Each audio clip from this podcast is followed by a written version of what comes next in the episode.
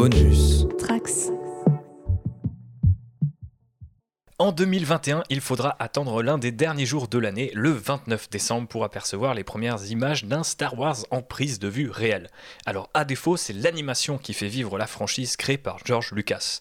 En attendant The Book of Boba Fett, on va donc se demander si justement l'animation ne serait pas un peu l'avenir de Star Wars. Bad Batch et Star Wars Visions, c'est tout de suite dans notre Rider.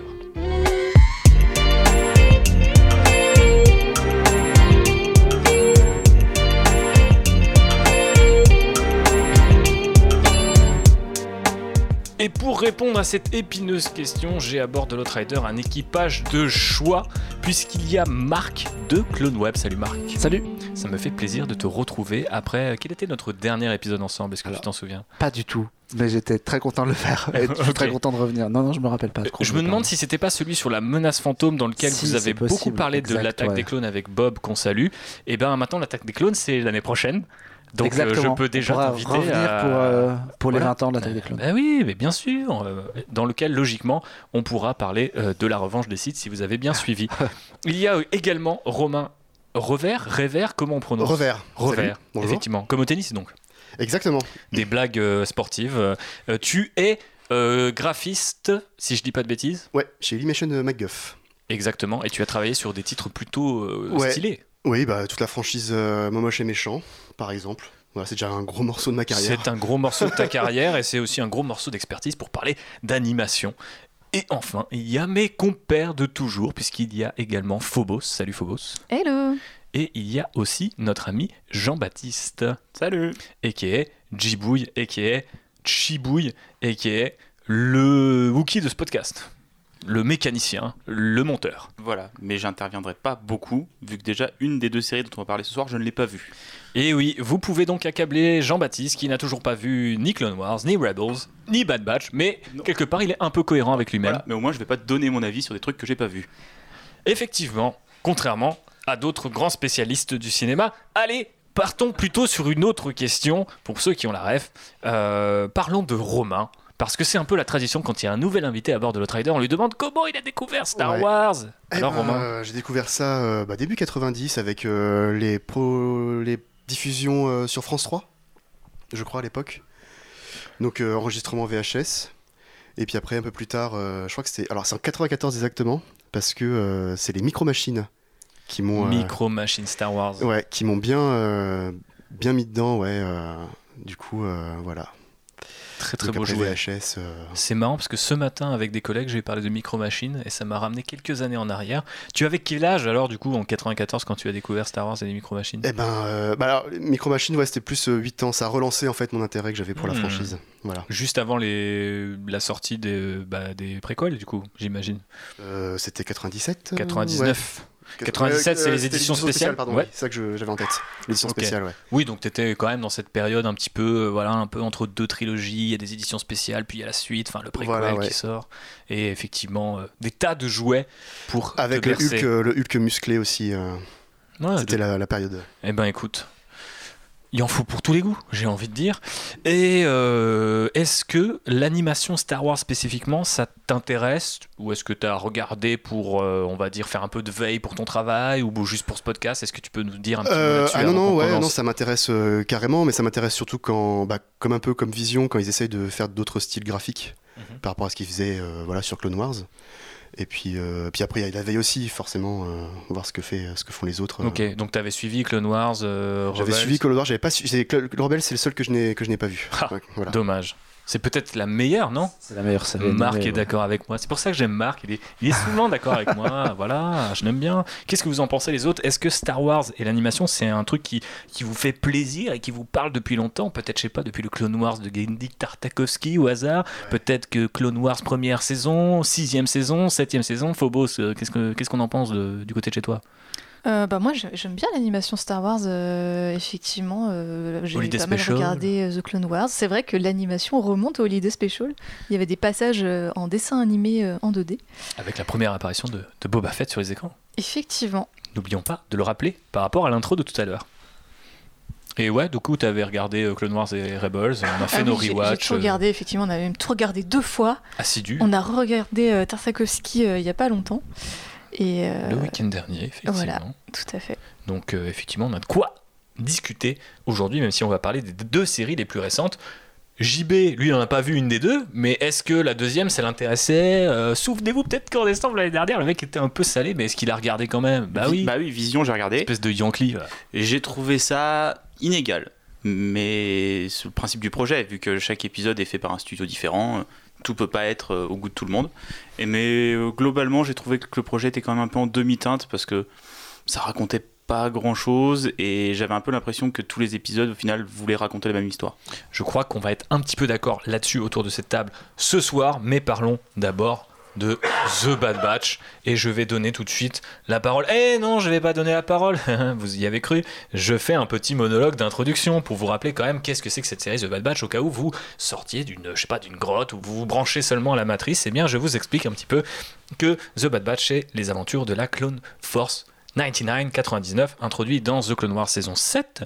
À la base, il devait même être introduit plus tôt, mais puisque Clone Wars a été annulé, il a fallu attendre la résurrection de Clone Wars euh, en saison 7, il y a quelques années de cela, pour euh, les voir euh, intervenir.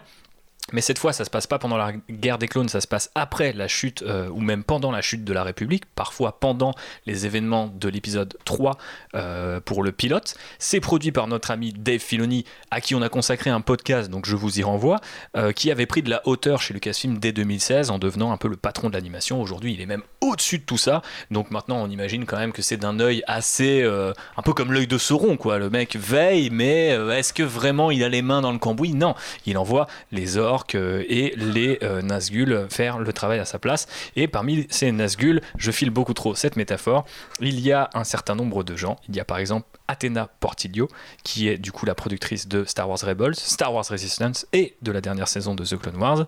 On a comme directeur, comment on dit supervising dire- director, Romain Comment tu traduirais ça en J'en sais rien du tout. Ok, bah supervising director alors. Euh, Brad Rowe, qui avait travaillé sur Forces of Destiny et Résistance aussi. Et du côté de l'écriture, c'est Jennifer Corbett qui a travaillé sur Résistance, mais aussi sur NCIS. On est dans un autre univers qui s'occupe un petit peu de d'être, on va dire, la tête pensante de ce projet côté euh, script. Voilà, le projet avait été pas mal euh, teasé dans des rumeurs, leaks, etc. Puis a été officialisé en juillet 2020 avant d'être renouvelé il y a peu. Enfin même, ça date comment Ça commence à dater un petit peu puisque c'était avant le season final. Donc on sait qu'il y aura une deuxième saison. Mais qu'est-ce qu'on a pensé de cette première saison? Votre avis de manière générale, mon cher Marc, je te donne la parole cette fois. De manière générale, je dirais que c'est une série euh, assez moyenne parce qu'elle a des qualités et elle a quand même pas mal de défauts. Euh, ça, c'est pour la vie générale. Euh, Effectivement, c'est très général. Très pour général. Je vais essayer de détailler un petit peu plus. Tu en auras dans, l'occasion. dans- dans les, dans les qualités, j'aime vachement euh, l'aspect graphique parce que je trouve qu'il y a une belle évolution euh, chez Lucasfilm dans, dans l'animation euh, CGI. euh, en plus, y a, ils ont, ça se passe dans une ville où il y a beaucoup, principale en tout cas, où il y a beaucoup de néons, de choses colorées, etc. Ouais, les Donc lumières ça- sont, sont assez ça, ça donne un, un- beau rendu qui lorgne un petit peu. Je, je le trouve quasiment un peu précurseur d'Arcane, la, la série euh, Netflix dont, on parlera sûrement tout au long de ce podcast. Le côté euh, mélange 2D, 3D où les textures ont l'air d'être de la 2D, mais en même temps les personnages sont en 3D. Et euh, j'ai un peu l'impression d'avoir un, voilà, de voir un truc vraiment graphiquement, c'est vraiment chouette et euh, ça m'a vraiment plu. Après, moi, j'ai plus un problème avec l'écriture des, des épisodes qui me donne un petit peu l'impression d'être calqué sur le schéma du Mandalorien, mais en moins bien. Donc, chaque histoire est JB soupire. une petite où il y a, y une équipe qui mène une petite mission. Et puis l'épisode d'après, ils, ils- soit ils vont à la planète suivante, soit ils reviennent à la case départ et ils repartent en mission. Et il n'y a pas d'évolution de rien. Le- Mhm. les personnages sont quasiment tout le Très les euh, mêmes. euh, Wars. Ouais. et- Alors ça, moi ça me fait à la fois plaisir parce que ça remplit le, mon, mon quota hebdomadaire de Mhm. Star Wars. Donc chaque vendredi ou mercredi, j'avais euh, un épisode à, à regarder, ça me faisait plaisir. Et en même temps, j'aimerais bien que ça bougeote, quoi. Ouais, ouais, complètement. Est-ce que Bah, je- tu partages cet avis? Ben, je partage complètement euh, cet avis. euh, et puis même, euh, tu disais tout à l'heure le coup de précurseur d'Arkane. Ils avaient, enfin, déjà sur Clone Wars, tu avais ce qu'on appelle, la- moi ce que j'appelle la 3D peinte en fait. C'est qu'ils font des textures euh, bah, clairement en 2D, voilà. Et puis euh, après, ils, euh, ils mettent ça sur de la modèle 3D, quoi. Mais non, non, j'ai le même avis. voilà, bon, graphiquement, ça déchire. Il y a des beaux matte painting euh, de Horde Mantel là. mais Camino, tout ça, ouais. Mais après, le, ouais, la série, pareil, quoi. Je l'ai, vu il y a deux semaines et je, m'en souviens plus. J'étais obligé d'aller sur YouTube pour me faire un récap, quoi. Et pareil, c'est pareil, pareil que toi, Marc. C'est le, petit fast-food qui fait plaisir Star Wars. Mais c'est sans sucre, quoi. Donc euh, après, euh, voilà. Même pas de sucre alors? Non, non, c'est vraiment. Mais euh, beaucoup de sel de ton côté. en Beaucoup tout de sel, du coup, c'est- Ah c'est là. Heureusement que on ne mange pas trop euh, équilibré à ce podcast. Est-ce que Phobos va ramener l'équilibre dans la force en nous disant que c'était pas si mal ou est-ce qu'elle va enfoncer le clou? C'est maintenant le suspense est, est à son comble. Euh, malheureusement, je crois que je vais un peu enfoncer le clou. Wow. Non, mais je pense que euh, euh, Marc résume bien en disant que c'est une série moyenne, c'est-à-dire que c'est pas une série qui a à rougir. Je trouve, euh, voilà, c'est correct, les bases sont là, visuellement c'est très intéressant, mais en fait euh, j'ai l'impression que la série veut faire trop de choses et du coup elle sait pas trop choisir son camp.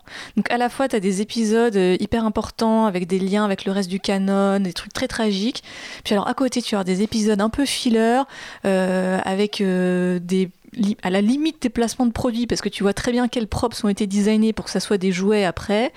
Euh, et du coup tu as un, un- ping-pong, un ton parfois euh, très sombre, très dur parce que la série évoque aussi plein de sujets hyper intéressants euh, continue le parallèle qu'il y avait pu y avoir entre la guerre des clones et la guerre du Vietnam par exemple. Et là, du coup, bah, ça te parle des vétérans qui ont fini cette guerre, mais qui n'arrivent pas à se réinsérer nulle part parce que ben, t'as l'Empire, ils sont pourchassés, ils savent pas trop ce qu'ils doivent faire, ce qu'ils peuvent faire, etc. Donc, c'est des sujets qui sont hyper intéressants, hyper forts. Mais en même temps, tu as aussi des épisodes où ouais, le, le ton est, est très léger. euh, le personnage de Mega est parfois un petit peu, euh, un, un petit peu agaçant. euh. Donc voilà, c'est un peu, c'est en demi-teinte. Après, euh, historiquement, les séries Star Wars, la première d'animation, la première saison est pas toujours ouf, mais après ça décolle. Donc voilà, j'espère vraiment qu'en saison Moi 2, je euh, ça va décoller. j'en ai de plus en plus marre de cette ce, ce- comment on appelle ça cette maxime de au début la première saison est un peu chiante mais par la suite ça décolle. Est-ce que c'est vrai ou est-ce qu'au final c'est juste les gens ont pas aimé la première saison de Rebels parce que j'ai l'impression que Clone Wars c'est pas vraiment ça parce que déjà à l'époque il n'y avait pas d'autres séries donc on la comparait pas si ce n'est à celle de Tartakovsky. Et aujourd'hui on voit que là The Bad Batch par rapport à un Rebels etc moi j'ai plus l'impression de voir une espèce d'équipe B qui imite un peu le style Filoni mais qui a enfin là c'est même pas que ça décolle c'est que ou que ça décolle pas c'est niveau direction c'est vraiment euh, cet effet très euh, Star Wars de Disney de t'as spin-offé un spin-off Euh, typiquement, euh, on prend un exemple chez Marvel, euh, Vendavision, il y a qui est un spin-off du MCU qui aura un spin-off lui-même.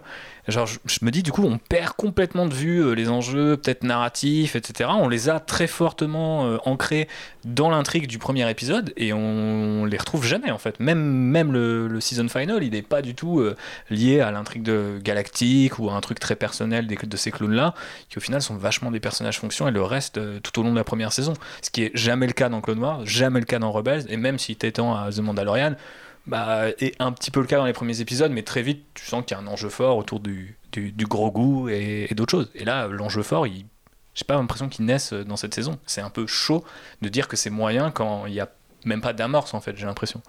Pour moi, là, ça a même pas décollé. C'est encore en train de mettre du fuel dans le, dans le carburant. Mais je suis peut-être encore plus méchant que vous, du coup. Bah ouais, c'est clair. C'est clair.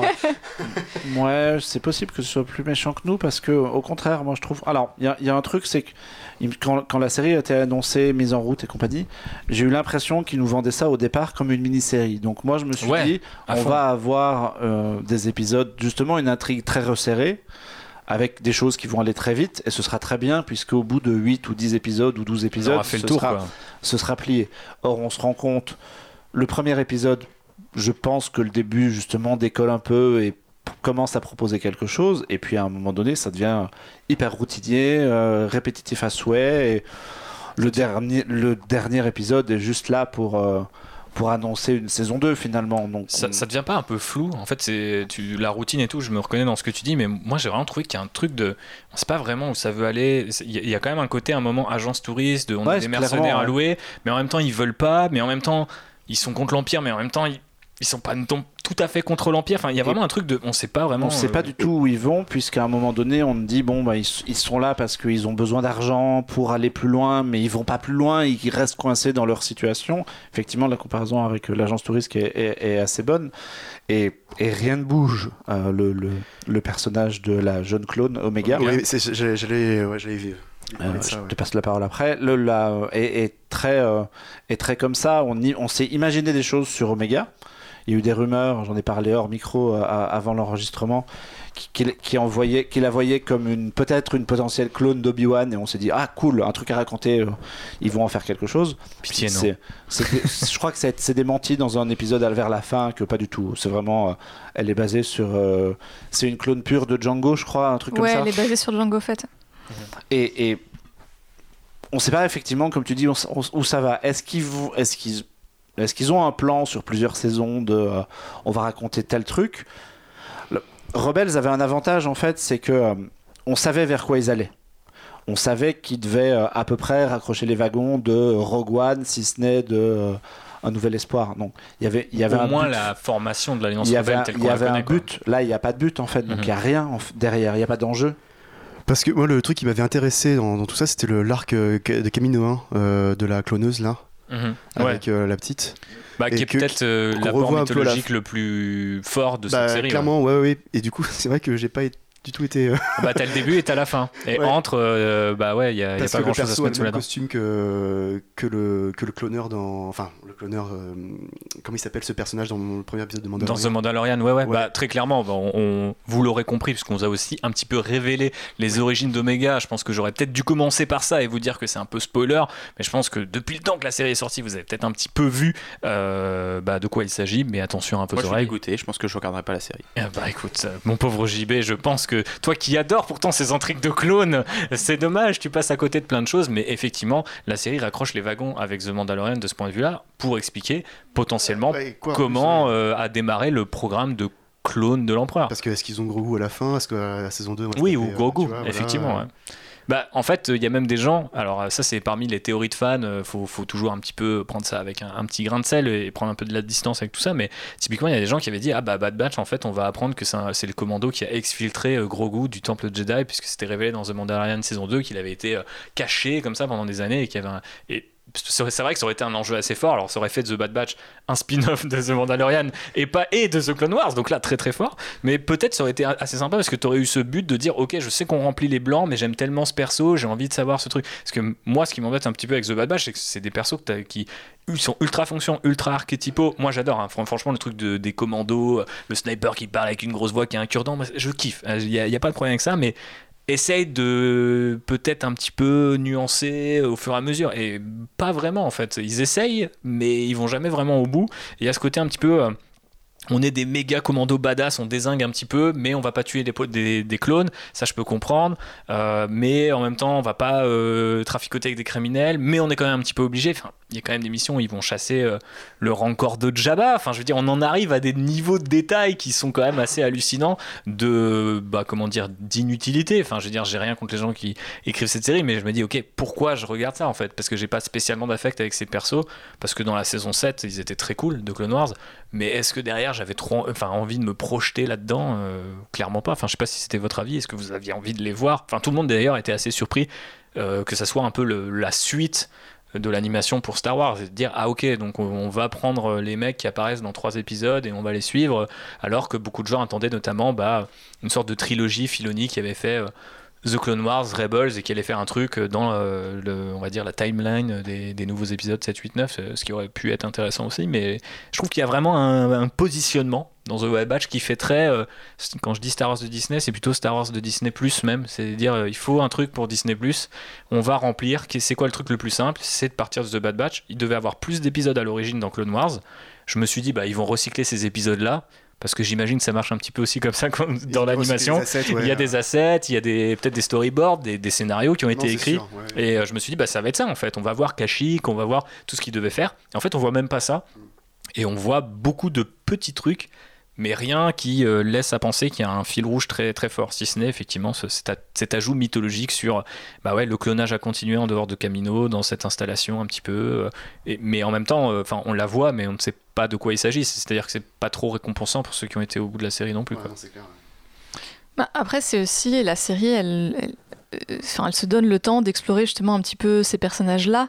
Euh, et peut-être que ça parle plus à un public américain en fait, parce que justement, euh, il y a cette culture euh, ben, des vétérans et, et en fait ces, ces soldats qui reviennent, qui sont à la fois un peu détestés du public, mais qui se sentent trahis et pas soutenus euh, par, euh, par l'armée et par, euh, par le, le gouvernement. Et, et c'est un peu la position dans laquelle ils sont, parce qu'ils n'ont pas envie de se retourner contre leurs frères soldats. Euh, mais en même temps, au tout début de la série, ils essayent quand même de se faire accepter en fait par l'Empire. Ils sont d'ailleurs envoyés sur une mission où ils se rendent compte qu'en fait les rebelles qu'ils étaient censés euh, euh, tuer, euh, bah, c'est des civils, des vieillards et des gamins. Et donc ils se disent... Tu veux ben, dire que Star Wars c'est politique? Est-ce que ça serait politique Star Wars? Ils se rendent compte de, bah voilà, en fait, on, on nous emmène, euh, on nous force à, à combattre dans une guerre injuste. Et euh, quand ils essayent de se soustraire à ça, ben ouais, ils sont un peu rejetés de partout et ils en sont réduits à devoir survivre. Et justement, aux États-Unis, il y a genre un truc du style 40 000 euh, euh, vétérans qui sont SDF parce qu'ils sont abandonnés par, euh, par ça, parce qu'ils souffrent de PTSD, parce que tu as, aussi dans la série euh, cette, une ce espèce de ouais. métaphore sur euh, qui est reliée à la puce en fait qu'ils ont dans le cerveau qui peut provoquer des espèces de d'attaques de crises euh, qui évoquent éventuellement des flashbacks traumatiques Euh, donc tu sens qu'il y a cette volonté en fait de filer un petit peu la métaphore qu'il y avait déjà dans, dans Clone Wars et de de, Mais de continuer là-dessus dans quoi. Clone Wars parce que t'as 7 saisons pour t'attacher à Rex et quand le mec, il- quand ses potes pètent les plombs, euh, il est là c'est fondamentalement un commando hyper archétypal qui devient un petit peu moins archétypal et j'ai pas l'impression que t'as le même affect. D'ailleurs justement puisqu'on parle de Rex, quand il arrive et qu'il leur propose de, continuer le combat avec lui. À aucun moment tu te dis pourquoi ils le font pas. Enfin, j'ai vraiment eu du mal. Souvent dans la série, je me suis dit mais pourquoi ils suivent pas ce perso Pourquoi? C'est trop bizarre la façon dont ils ont euh, d'être euh, une force de une force un peu neutre. J'y j'y cro- j'y crois pas en fait. J'arrive pas à me dire ouais, euh, ils sont ni l'agence touriste, que- ni les exécutants de l'Empire, ni euh, les débuts de l'Alliance rebelle, tu vois. Bon, en, en même temps, s'ils avaient été l'un ou l'autre, la saison, comme dit Marc, aurait été une espèce de mini-série, mais peut-être ça aurait été très bien, plus punchy, plus cool, et ça aurait terminé l'arc de ces persos-là, que sans doute Filoni aimait, et que Disney aimait tellement qu'ils en ont fait une série. Le souci, c'est que tout ça, en fait, c'est dilué dans des fillers. C'est ça le problème. C'est- Je suis complètement d'accord avec ce que tu dis sur les anciens combattants, la manière dont c'est traité, etc. Mais c'est qu'une poignée d'épisodes et le reste, c'est euh, une bande de gars qui euh, va chercher un objet dans, au fin fond d'une mine et qui revient. Et on parle de rien d'autre que de ça.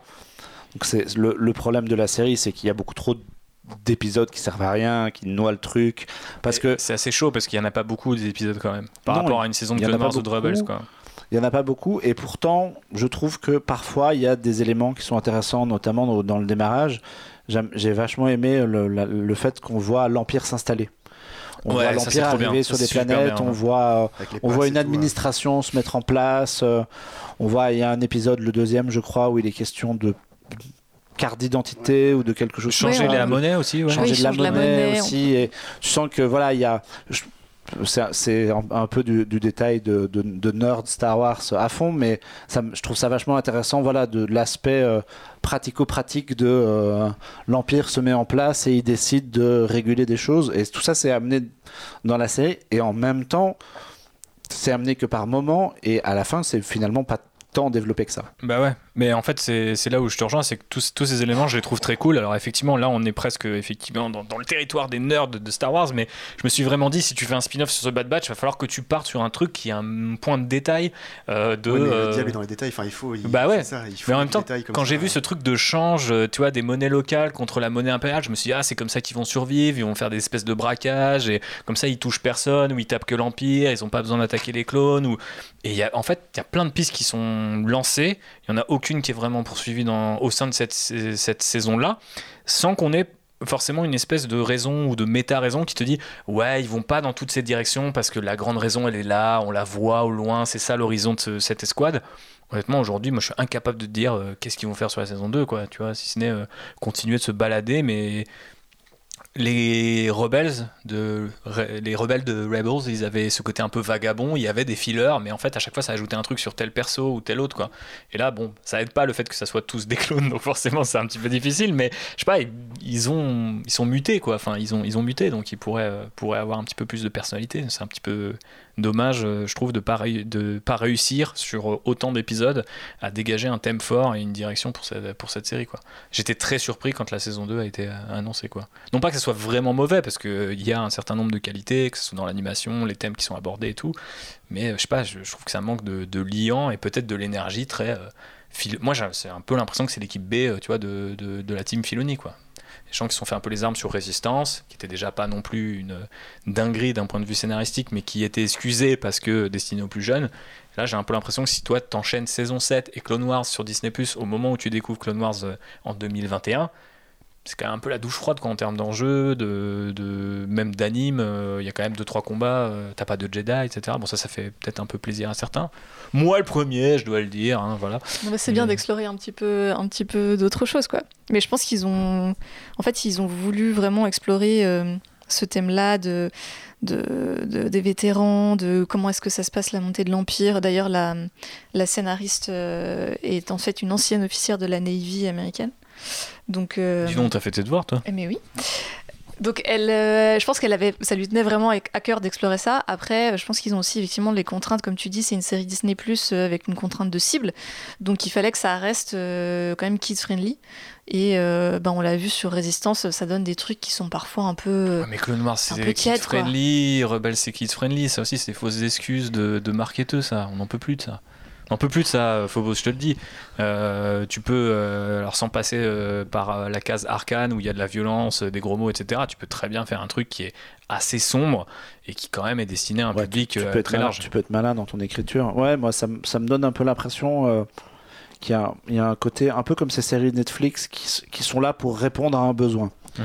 Tu as des séries sur plein de pages. Tu penses à quoi, Marc? On dénonce ce soir. Ah, mais je pensais à plein de choses en, même temps. Eh ben, pense à tout en même temps j'ai l'impression que Netflix maintenant produit des séries, et euh, Amazon sans doute aussi et compagnie, qui, répondent à un besoin. Tu as la série qui fait 30 minutes que tu peux regarder pile dans ta pause déjeuner. Tu as cette série un peu légère que tu peux regarder sur ton téléphone dans, dans un métro parce que finalement c'est pas si important si tu as pas toutes les images. Et tu as des trucs de grande envergure. Et j'ai l'impression que The Bad Batch répond un peu à ça, à un, une espèce de besoin de plateforme d'avoir de remplir avec euh, voire même de remplir du Star Wars parce qu'en en fait on n'a pas eu grand chose euh, c'était quand ça a été diffusé il y avait que ça donc euh, ça, ça, ça permet aux spectateurs d'avoir un peu de Star Wars tous les jours et puis c'est gentil, inoffensif, tu fais des jouets derrière. Et, puis ça fait tourner un studio aussi. Ça, fait, tourner, un studio. C'est des gens qu'il faut faire bosser entre deux vrais projets. Et, ça rentre un peu dans une case, mais finalement, dans ce que ça oublie, c'est le spectateur qui est vraiment intéressé par le contenu. Ouais, Bah, effectivement, on arrive à l'âge des plateformes qu'il faut remplir à tout prix et parfois euh, sans penser à, à qui ça va plaire et ni même est-ce que ça plaît même aux gens qui écrivent? Parce que bon, moi je, respecte effectivement tous les gens qui ont taffé là-dessus comme je respecte euh, bah, les précédentes équipes qui ont taffé sur la série euh, animée Clone Wars qui sont parmi mes trucs préférés de Star Wars ever donc je ne peux pas cracher dans la soupe. Mais visiblement j'ai un peu l'impression qu'ils sont pas non plus transportés par ce qu'ils écrivent. Les moments où ils touchent un petit moment de grâce on est comme par hasard connecté à, Rebels et c'est l'arc de Rylot où on voit un petit peu euh, le passé de Hera Syndulla, euh, de ses parents, euh, et d'un coup les enjeux ils montent, t'as l'impression que même la musique, la dramaturgie c'est au sommet, et ça dure deux épisodes. Et t'as vraiment l'impression de te dire, ah ouais, en fait, si à chaque fois t'es obligé de te raccrocher à un truc qui existe déjà pour faire vibrer les gens, c'est quand même, il y a un petit peu. En plus, c'est pas l'épisode où il y a le moins le Bad Batch? Bah oui. je crois que la première, enfin c'est un, épisode en deux parties d'une certaine manière, et je crois qu'ils sont pas dans la première partie. Ce qui est très bizarre aussi en fait, d'utiliser The Bad Batch, de, ça y est, je sais plus le prononcer, mais The Bad Batch comme euh, espèce de prétexte, parce que c'est pas vraiment une proposition hyper forte, et d'un coup de les abandonner pendant un épisode, ça prouve quelque part qu'ils sont dispensables d'après moi. hein, mais et encore une fois, j'aime bien ce, ce groupe et je trouve que les doubleurs sont hyper cool. Le fait d'avoir Le doubleur. le doubleur, effectivement. Non, mais même le- même euh, la doubleuse de Omega, je trouve, euh, avec cette espèce euh, d'accent euh, euh, vaguement, je ne sais pas trop, néo-zélandais, etc. je trouve que ça, ça marche. Il y, a, il y a cet exotisme un peu de Star Wars de dire ouais, Camino, euh, Jango Fett, ils sonnent comme ça. parce que même les Caminoins, ils sont assez importants dans la série, ils l'ont jamais vraiment été avant. Donc c'est c'est quand même deux trois idées qui sont, qui sont assez cool, mais je sais pas, j'aurais fait quelque chose de plus, ouais, de plus concentré. De, j'aurais aimé voir ça en tout cas, mais je sais. Voilà. Bon, j'ai l'impression que vous n'avez pas vraiment envie d'en discuter plus que ça et que ça ne vous a pas parlé plus que ça non plus. C'est, ouais, c'est, vraiment. une- Ce qu'on disait tout à l'heure, c'est que c'est vraiment une série où on sait pas où elle va. C'est ça qui m'embête, je crois, le plus. Et qu'est-ce qu'il faudrait changer alors euh, si on prend des paris là pour la saison 2 pour terminer euh, cette Il faudrait une intrigue un peu. euh, Bah, par exemple, pour comparer avec Mandalorian, Mandalorian, il y a quand même euh, toute l'histoire autour de Grogu qui, euh, qui est mystérieux dans, le, dans la première saison et dans la deuxième, il y a une quête. Et euh, maintenant, on sait que comment ça. se- On a des idées sur la potentielle saison 3. Donc, il y a, il y a chaque fois des enjeux et on- il y, a une, il y a une destination en fait. Là, il n'y a pas de destination. On ne sait pas où on va. Ok, donc il faut une destination. Il faut une destination. Romain, qu'est-ce que tu rajouterais Moi, je veux peut-être euh, saison 2, euh, je voudrais que ce soit peut-être un, peut-être un poil moins mi- militarisé. Ouais. Euh, peut-être qu'ils pourraient faire. vraiment à ce qu'ils enlèvent leurs uniformes au fur et à mesure de la saison. Ouais, voilà, c'est ça. Ouais, moi aussi, c'est pareil, ouais. Et euh, pourquoi pas voir un qui devient fermier. Enfin, je sais pas, je dis ça, mais euh, j'en sais rien, mais qui ait des enjeux. Et ce truc-là euh. de Clone Wars de- du, du, du, du clone euh, fermier qui retrouve, euh, Ah, qui est un épisode de, du coup euh, de, de Clone Wars dans les, dans les premiers épisodes, qui a des enfants, etc. Et du coup, ça va rejoindre ce que je veux dire quoi, sur Vision. euh, Pardon, ça, va- ça va rejoindre ce que je veux dire sur Vision euh, par rapport à l'épisode euh, de Tatooine Rhapsody aussi. Enfin voilà, moi, mon- mon avis, c'est que j'aimerais bien que Star Wars devienne un peu moins. euh, Comme ça. Ouais, c'est moins- s'éloigner un peu de euh, de l'univers Bah, de- des- militaire ouais, et euh, ouais, ouais, proposer ouais. juste Juste c'est un univers vaste essayer, qui pourrait quoi. faire plein de choses en fait. Essayer quoi. Juste. euh, Oui, essayer, ça serait pas mal. Déjà. Que l'un devienne euh, mécano pour module de course, j'en sais rien. euh, Mm. Des trucs comme ça. euh. Mais c'est poten- alors je dérive mais c'est potentiellement ce que essaye de nous vendre The Book of Boba Fett qui veut essayer en tout cas la promo cherche à nous vendre un truc plutôt orienté mafia euh, Bah, ouais, c'est juste passer l'Underworld quoi. Underworld et compagnie a- donc on espère que ça va dériver un petit peu de, Ouais, de la timeline aussi, ouais. Bah écoute, on espère, on vous en reparlera bien sûr l'année prochaine, puisque le premier épisode sortant le 29 décembre, eh ben, on a un petit peu le temps de voir venir. Qu'est-ce que tu rajoutes, euh, toi, euh, Phobos, pour une saison 2 Qu'est-ce que tu aimerais voir? En tout cas, pas forcément rajouter, mais. Euh, Moi, ça me dérange pas de, de rester un petit peu dans le côté militaire, mais justement d'explorer. euh, Militaire. parce qu'il y a quand même l'arc de. Enfin, il il y a encore des petits mystères. Et je pense qu'ils peuvent continuer à, explorer ça. Parce qu'autour de Omega, par exemple, euh, on sait qu'en réalité, elle est plus vieille que les clones, même si elle est plus jeune, parce qu'elle euh, vieillit deux fois moins vite qu'un humain, et eux, vieillissent deux fois plus vite qu'un humain. Donc forcément, elle a genre 24 ans et ils en ont 48. Euh, et, euh, et donc, voilà, J'aimerais bien en savoir un petit peu plus sur ça et, sur la manière dont Crosser va évoluer aussi, parce qu'en fait, on apprend que quelque part, il a choisi de continuer à servir cet empire fasciste parce que euh, c'est la première fois qu'il se sent vraiment évalué, reconnu, euh, que sa force est vraiment utilisée euh, à son plein potentiel, mais en même temps, il a cette espèce de mini rédemption à la fin, tout en ne rejoignant pas le Bad Batch parce que ça aurait été trop simple. Donc en fait, il y a quand même des petites nuances, dans les personnages et tout, et je pense qu'il y a des choses à explorer sur cette période un peu trouble qu'est-ce que tu fais quand t'es un soldat? Est-ce que t'as envie de te rebeller ou pas? Parce qu'il y a aussi une scène comme ça dans la série où il y a un, un clone qui pourtant a la fameuse puce, mais qui qui se rend compte qu'en fait ils sont en train d'oppresser les populations qu'ils étaient envoyées à la base euh, protégée et, et qu'il y a cette espèce de révélation et qui se sacrifie en fait pour faire gagner du temps en Bad Batch euh, si je me souviens bien. Et voilà, il y a des choses à explorer sur la rébellion, tu vois, sur euh, toujours. Ah oui, Star euh, Wars Rebels, ouais, c'est pas mal ça. non, mais sur euh, comment tu fais pour combattre un empire fasciste qui est en train de s'installer? Qu'est-ce que. Star Wars Rebels. Mais non, parce que l'empire est déjà installé dans Rebels. Bah non.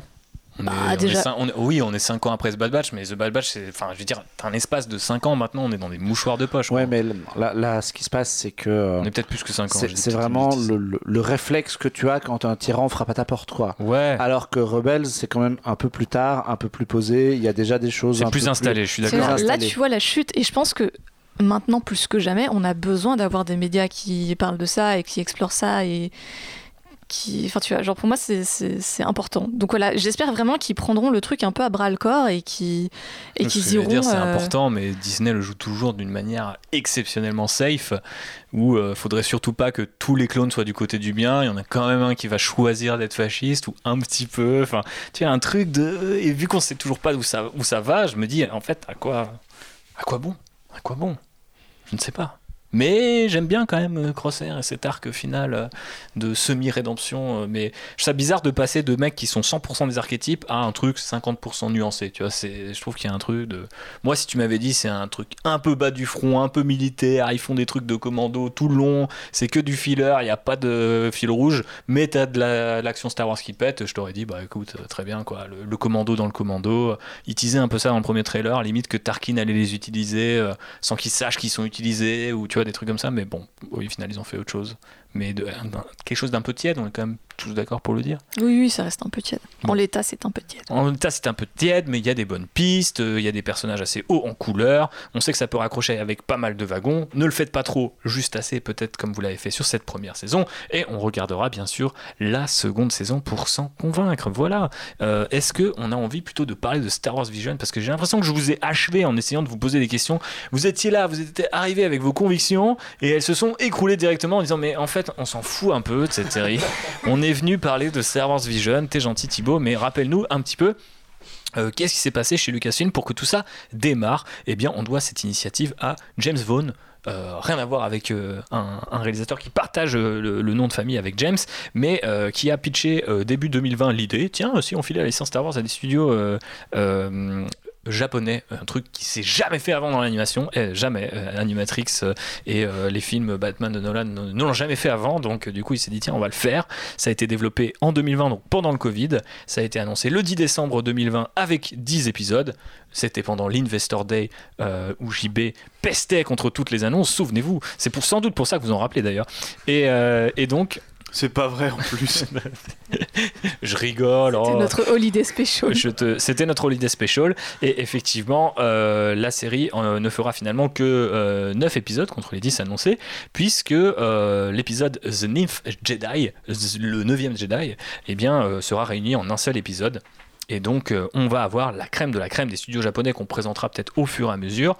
Et euh, depuis, on voit qu'en fait, euh, on parlait de fusée, de décoller tout à l'heure. Et ben, c'est un petit peu décollé pour Star Wars Vision, puisqu'il y a quand même deux tie-in qu'on peut mentionner.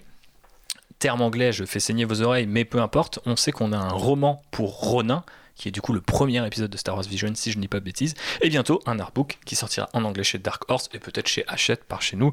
Ensuite, en France ou euh, Guinée Menin, qui sait, voilà, positionnez-vous, ça peut être sympa, je pense, que de voir un peu des concept art qui ne sont pas euh, ceux des films ou euh, ceux des séries euh, animées. Après, ceux des séries animées, si je dis pas de bêtises, sont jamais sortis en français, donc voilà, il faudra peut-être apprendre à lire l'anglais ou dépenser des dollars.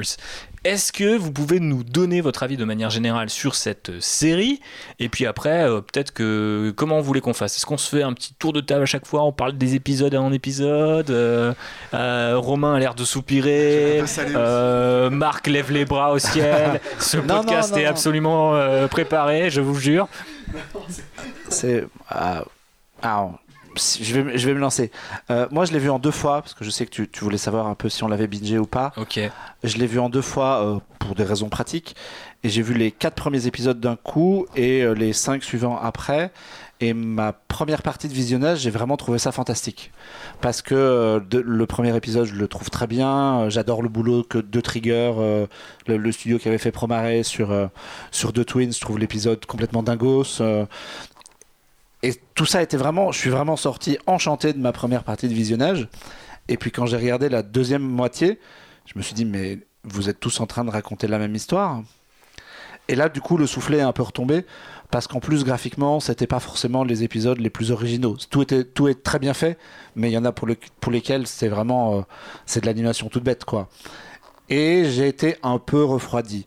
Après, moi, je trouve quand même des qualités euh, quasiment à tous, donc je plutôt, plutôt positif. Et en tout cas, je trouve l'idée du projet original, c'est dommage qu'ils n'aient pas cherché à faire se parler un peu plus les studios pour que les, les gens évitent d'écrire tous la même histoire. Hmm. Bah après, c'est peut-être le fait que ça a été développé relativement rapidement et que j'imagine en échange il y avait un petit peu carte blanche et un peu moins d'articulation entre les studios, mais c'est vrai que ça aurait, je pense, beaucoup aidé. On y reviendra. Romain, donne-nous ton avis. Ouais, bah non, non, mais un peu pareil que Marc. Et en plus, euh, ouais, le fait de, de lancer une série comme ça avec plusieurs studios en même temps, je pense qu'ils ont voulu aussi tester eux-mêmes s'ils pouvaient le faire. Et, euh, et qu'après, on ait une. Moi, je- je- moi je- le concept, euh, j'adore, franchement. Euh, J'aimerais même qu'ils aillent plus loin que l'anime euh, au Japon. Oh, le mec me pique mes idées de conducteur là. Euh, Toi, t'as besoin de bosser quoi non, mais, euh, non, non, mais j'aimerais, bien. Je, je- euh, moi, le Tatooine Rhapsody, c'est vraiment mon préféré parce que c'est le, le seul qui se, qui se finit pas en se tapant dessus. Alors, c'est vrai que bon, voilà, c'est Star Wars, il y a Wars dedans, mais. Mais euh, non, non, pareil, le style graphique, euh, ça, euh, voilà, il y a aussi le, petit- le petit épisode avec le petit robot aussi qui était, qui était mignon, qui était pas mal aussi. Mhm. Ça changeait un petit peu, un peu Astro Boy là. Mais euh, 100% Tezuka, ouais. Ouais, ouais. Mais, mais vraiment, moi, l'idée du projet, je me suis dit, ah ouais, mais du coup, maintenant, j'espère que ça leur a, ça a marché pour eux, en tout cas en interne, pour que, pourquoi pas, on ait après, alors là, c'est l'anime 2D, pourquoi pas, ce qu'on ait de, je sais pas moi, de la stop motion, par exemple, ou, euh, ou faire que des. Par, en plus, ils ont le stock, de faire un truc avec que des animatroniques. Mhm. Par exemple, voilà. Moi, je m'éloigne, mais euh, c'est juste que c'est le. Non, ce mais m'a- ça m'intéresse, ça m'intéresse plus qu'une saison de The Bad Batch, hein, je, dois, je dois être honnête. c'est vraiment le truc qui m'a euh, voilà en regardant ça voilà bon il y avait plein de plein de propositions plein de folies etc qui tournent autour de la même chose clairement le, le sabre laser et le combat de le duel mais voilà même si le même si ce que j'ai vu euh, m'a pas tout le temps transcendé la promesse du projet T'as enthousiasmé. m'a carrément chauffé ouais Ok. Est-ce qu'il en est de même chez notre ami Phobos? Bah ouais, c'est un peu pareil. euh, J'avais vraiment de grosses attentes. euh, pour, euh, pour le projet, je trouvais ça hyper, euh, hyper cool. Je me suis dit, bah justement, c'est l'occasion d'explorer euh, visuellement plein de choses et de pouvoir raconter plein de mini-histoires. Et au final, euh, vraiment déçu. Euh, surtout, enfin là, je, euh, quelques semaines après les, les avoir regardés, euh, je, ouais, je me dis que c'était vraiment pas ouf, quoi. Pour le coup, euh, c'est vraiment très répétitif. Euh, visuellement, la diversité est quand même hyper intéressante parce que du coup, chaque euh, euh, studio a vraiment sa patte. On sent qu'il y a des, et des vrais univers, enfin des DA très différentes et tout. Donc ça, c'est très chouette à voir, vraiment cette diversité de styles. Mais même dans l'exécution de l'animation, j'ai pas toujours trouvé ça euh, du plus haut niveau. Enfin, je sais pas, je, je m'attendais parfois peut-être en- encore à mieux. Est-ce qu'il n'y a Euh, pas une confusion, euh, là je me tourne vers Romain, mais un petit peu parfois entre japonais et... ah oui Top of the et en pop, est-ce que ça a été produit pendant la- le Covid ou Ouais, pas ça a été produit pendant Ouais, le donc, Covid. euh, oui Bah, voilà vous avez raison Non, mais j'imagine bien qu'ils avaient des contraintes de temps Euh, et... et de budget, forcément. Non, bien sûr, et puis après aussi, euh, pour eux aussi, c'est un test. Donc Mm. euh, moi, clairement, je vois ça comme un test. hein, Ils vont balancer tout. Je sais pas si euh, Droid va être une, une série animée aussi. Ah, la Mais- série euh, Oui. sur... euh, Ouais. cette- euh, ouais, ouais, ouais, si c'est une série animée, ouais. D'accord. Du coup, je sais pas qu'est-ce qui va faire ça ou quoi, mais euh, je sais pas. J'ai l'impression qu'il y a des petites des petites graines comme ça euh, mis un peu partout. Ça se trouve, euh, c'est même carrément un comment dire un un appel euh, d'offres là. euh, Ouais, ouais. on regarde Déguisé, quel, ouais. quel studio euh, se débrouille le mieux avec Bah, nous, qui, qui pas, communique le mieux avec nous. Mhm. Et après, on peut leur laisser euh, peut-être euh, des projets un peu plus longs, des moyens métrages. Ce qui est un, un peu dommage dans cet appel d'offres, c'est que tout le monde a fait la même offre, quoi. En Ah, termes bah, de, ça, après, de- euh, quasiment en termes d'histoire. Est-ce que c'était le, le but? Je sais pas, tu vois, mais- Mais ju- justement, c'est peut-être un peu dommage parce qu'on a l'impression parfois que, euh, les, en termes d'histoire, les studios ils se disent Ok, on va tout donner, on va raconter un truc hyper riche, on va raconter plein de trucs qui auraient mérité euh, peut-être deux heures, voire même peut-être une série. Et en fait, quand c'est ramené à quelques minutes, eh ben. Euh, Je trouve le rythme, le rythme en fait de chaque court métrage m'a beaucoup déboussolé. Après, alors que j'ai peut-être l'habitude- un peu la, la culture japonaise aussi. Je pense que c'est peut-être aussi hein, parce la, narration euh, à la japonaise, une narration plus de culture asiatique, euh, auquel euh, nous, Européens, on n'est pas très habitués si on n'a pas baigné dedans. Et je le Ouais. reconnais là, pour le coup, Ça dépend quelle génération. j'ai j'ai un angle mort parce que j'ai regardé quelques mangas, mais je veux dire, je suis pas du tout T'as regardé des mangas? Des animés. ah, c'est bon. Euh, Oh, bah, tu- Des adaptations de Tu me tends la perche là, hein, je suis désolé, mais des adaptations. Voilà. Et, euh, Euh, toi, mais pas mais je n'ai pas, si je n'ai pas une connaissance extensive de la narration euh, euh, dans la culture asiatique. Mais j'ai trouvé que c'était, assez- ça m'a un peu déboussolé le rythme parfois des, des épisodes. Où tu as l'impression que tu as des personnages qui évoluent vraiment très très rapidement. C'est un peu, euh, tu combines euh, effectivement narration japonaise, court métrage, euh, beaucoup d'expositions ou très peu d'expositions, donc parfois les changements paraissent drastiques aussi à cause, à cause du format, quoi, j'ai envie de dire. Mais bon, ça reste, comme le suppose Romain, ça, ça, pouvait rester un test pour ces studios comme pour Lucasfilm. En tout cas, j'espère que ça portera ses fruits et que ça soit une saison 2 d'autres studios, pas forcément japonais, ou voire même confier à un de ces studios, voire plusieurs, eh ben, des projets eux-mêmes. Parce que je pense que je crois que c'est un petit peu l'avis que JB nous avait expliqué l'année dernière, il y a un an de cela maintenant, mais c'est le côté un peu euh, la promesse de filer à des studios japonais une licence comme ça, à quelque chose d'un peu un peu faisandé quoi. Genre, bah, c'est ça parce que tu es sur un projet où tu sais que chaque studio aura qu'un épisode, donc ils vont pas forcément pouvoir développer quelque chose. Ou alors c'est juste, ouais, bah, comme disait Romain, une espèce d'appel d'offres et euh, chacun fait une proposition. Mais t'as un peu. J'avais peur que ça ressemble à ce que ça ressemble au final, c'est-à-dire euh, quelque chose de très décousu, qui a pas de fil conducteur et qui arrive même pas à, te divertir suffisamment pour que euh, tu aies vraiment des épisodes qui ressortent beaucoup plus que les autres. T'as pas été suffisamment diverti Bah euh, non, parce que comme Marc disait, as, ouais, je pense que tu as au moins 6 épisodes qui racontent la même histoire. Euh, Quelle est cette histoire? Parce que peut-être que les gens qui n'ont pas vu la série se demandent de quoi eh on bah, parle. Quelqu'un qui devient Jedi en trouvant un sabre laser. c'est globalement ça. Euh, j'ai bien aimé euh, Tatooine Rhapsody. C'est l'épisode qui, pour moi, C'est pas l'histoire de tous les films Star Wars en fait?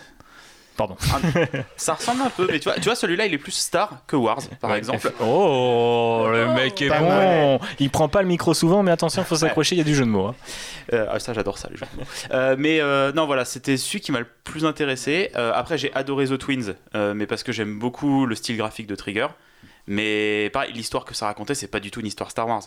Tu peux pas intégrer ça dans l'univers Star Wars, dans le canon Star Wars. Et c'est un peu la peur que j'avais avec ça, c'est que t'as. Peut-être pas tout, mais. t'as neuf exercices de style, mais. Euh, aucune vraie proposition, quoi. Ah, aucune vraie proposition crédible. Que tu, peux, voilà, que tu peux, de manière crédible, intégrer dans le canon Star Wars et euh, t'as un peu ce truc de non mais regardez c'est bon les japonais nous font un spin-off euh, alors que nous euh, les américains on fait The Bad Batch on fait la vraie série quoi. Ouais il y, a un petit peu ce côté là aussi je pense qu'il y a une double supposition de les japonais sont meilleurs en anime alors que c'est peut-être pas forcément toujours le cas et deuxième chose il y a un peu ce côté regardons ces, amis japonais s'amuser avec notre licence, ils sont marrants, ils aiment bien le sabre laser. Hein. On dirait un peu qu'on avait piqué le katana puis qu'on l'a mis laser et puis regarde, ça les éclate. Ah, ils sont mignons. Il y a un petit peu ce côté-là, non, non Marc, tu voulais dire un truc? Euh, Pardon, Phobos. Il y a un côté qui peut paraître peut-être un peu condescendant, comme tu dis, JB, genre, oui, bon, allez, amusez-vous dans le bac à sable d'à côté, là, de toute façon, c'est pas canon, faites ce que vous voulez. Mais du coup, c'est aussi Enfin, moi, j'ai trouvé ça aussi intéressant et un petit peu rafraîchissant d'avoir des trucs qui s'en fichent du canon et qu'on sorte un peu des carcans. Ou euh, d'ailleurs, c'est hyper drôle parce que YouTube est rempli de vidéos de vieux fanboys euh, américains qui sont en mode Ah oui, mais alors attends, parce que là, il respire dans l'espace, alors ça marche pas. Puis à un moment, il y a Boba Fett, il tape du pied en même temps que la musique. Alors moi, du coup, je suis pas content, c'était nul. C'est là, genre. Ouais, non, en fait, c'est bien. Faites des trucs un peu différents. Allez-y, faites-nous des trucs un peu nawak. Franchement, ça, ça fait plaisir, quoi, de voir des, des choses différentes. C'est exactement ce que j'allais dire. Euh, je suis, moi, justement, ce qui m'a intéressé, c'est justement, ça sort du canon. C'est pour ça que euh, de, Twins, l'épisode est complètement barré. On comprend quasiment pas ce qu'ils veulent raconter à la fin avec les deux personnages qui s'affrontent avec des sabres laser géants et tout le bazar. Et, c'est, euh, c'est incompréhensible à l'écran. Mais en même temps, c'est ça que je voulais voir, moi. C'est ça qui m'intéressait, qu'ils aient justement. et c'est aussi pour ça que je trouve ça un peu dommage, non seulement que ce soit répétitif, mais finalement que tout ça soit un petit peu sage. Dans l'animation, dans l'histoire, dans euh, tout est sage. Il y a à part, euh, à part l'épisode 3, personne ne s'est vraiment lâché et se dit bon bah voilà, on va faire notre truc. Peut-être le, premier euh, de duel qui a, qui bah, a son ambiance, qui a un style vraiment plus japonais que Star Wars, alors que tous les autres restent vraiment il pourrait quasiment être canon en fait quelque part tu vois mais je pourrais toujours le raccrocher à un wagon et, euh, et, les caler quelque part dans une mythologie je pense que l'argument de JB était pas tellement de dire que on pourrait leur confier quelque chose de canon mais on pourrait leur confier les rênes de quelque chose qui n'a pas besoin de l'être, mais qui est construit de, but en blanc, parce que le, le premier épisode, donc euh, en noir et blanc, euh, donc qui, du coup, je, crois, s'appelle le duel. C'est ça. C'est ça.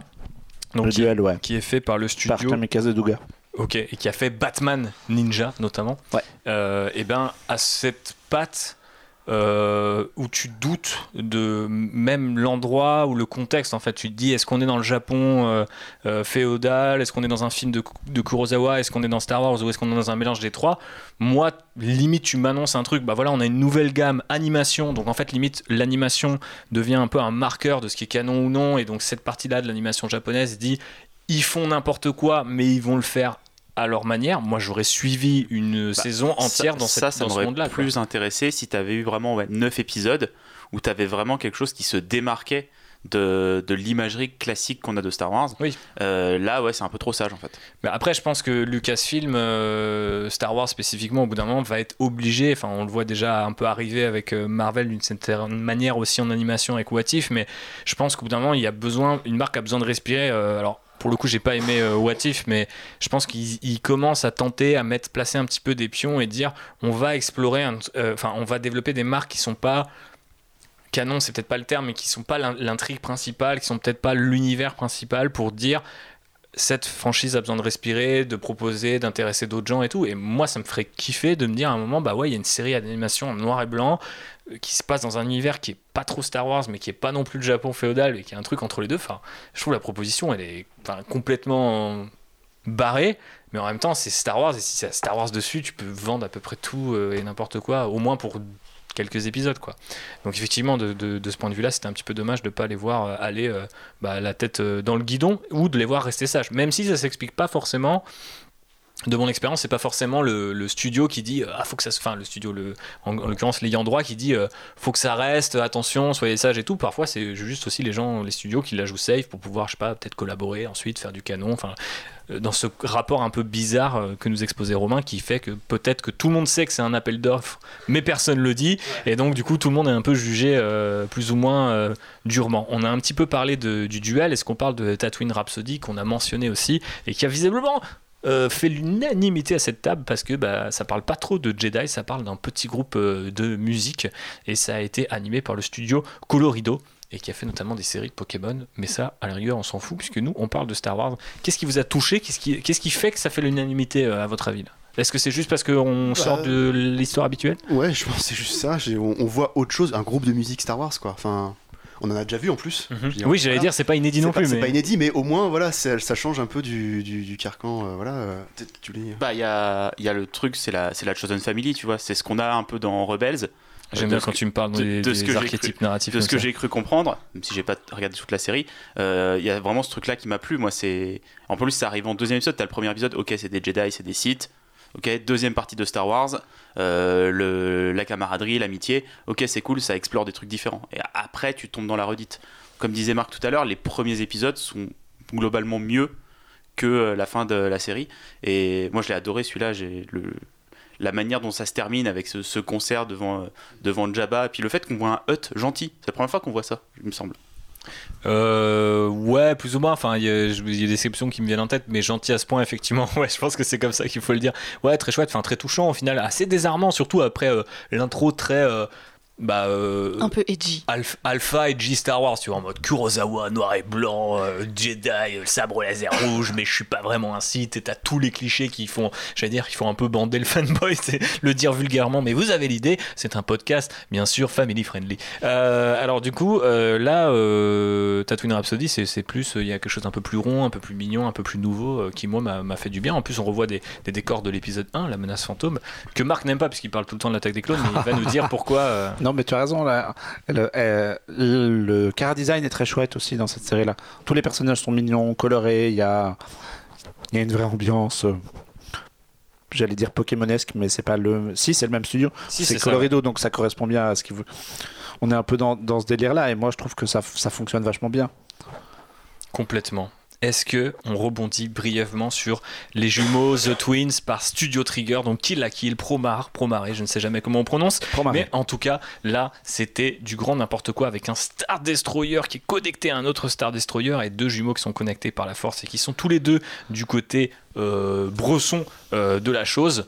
Bien, bien délire, énorme délire et claque visuel pour le coup, pour ma part. Je ne Mm. savais pas qu'on pouvait surfer sur un X-Wing en passant en vitesse lumière avec un sabre laser et un droïde, mais tout ça arrive dans ce putain C'est d'épisode. quasiment une manœuvre Roldo d'ailleurs à un moment donné. Oh écoute, tu, toi direct, direct tu rentres dans le canon, toi, Ah, tu veux pas, ouais. tu veux te faire des ennemis toi en fait en parlant de Last Jedi, hein, j'ai envie de te dire. Mais effectivement ouais c'est complètement ça et euh, ça fait penser d'ailleurs à un, un- moi ça m'a fait penser à un concept art pour rester dans le canon. euh, encore une fois, euh, c'est marrant parce que je déteste en parler mais visiblement j'en parle tout le temps. Voilà, vous m'avez exposé, euh, percé à jour. Et bien il y, a- un concept art, un espèce de truc euh, juste pour visualiser au tout début du début du, début de la recherche euh, sur le réveil de la force épisode 7 à l'époque.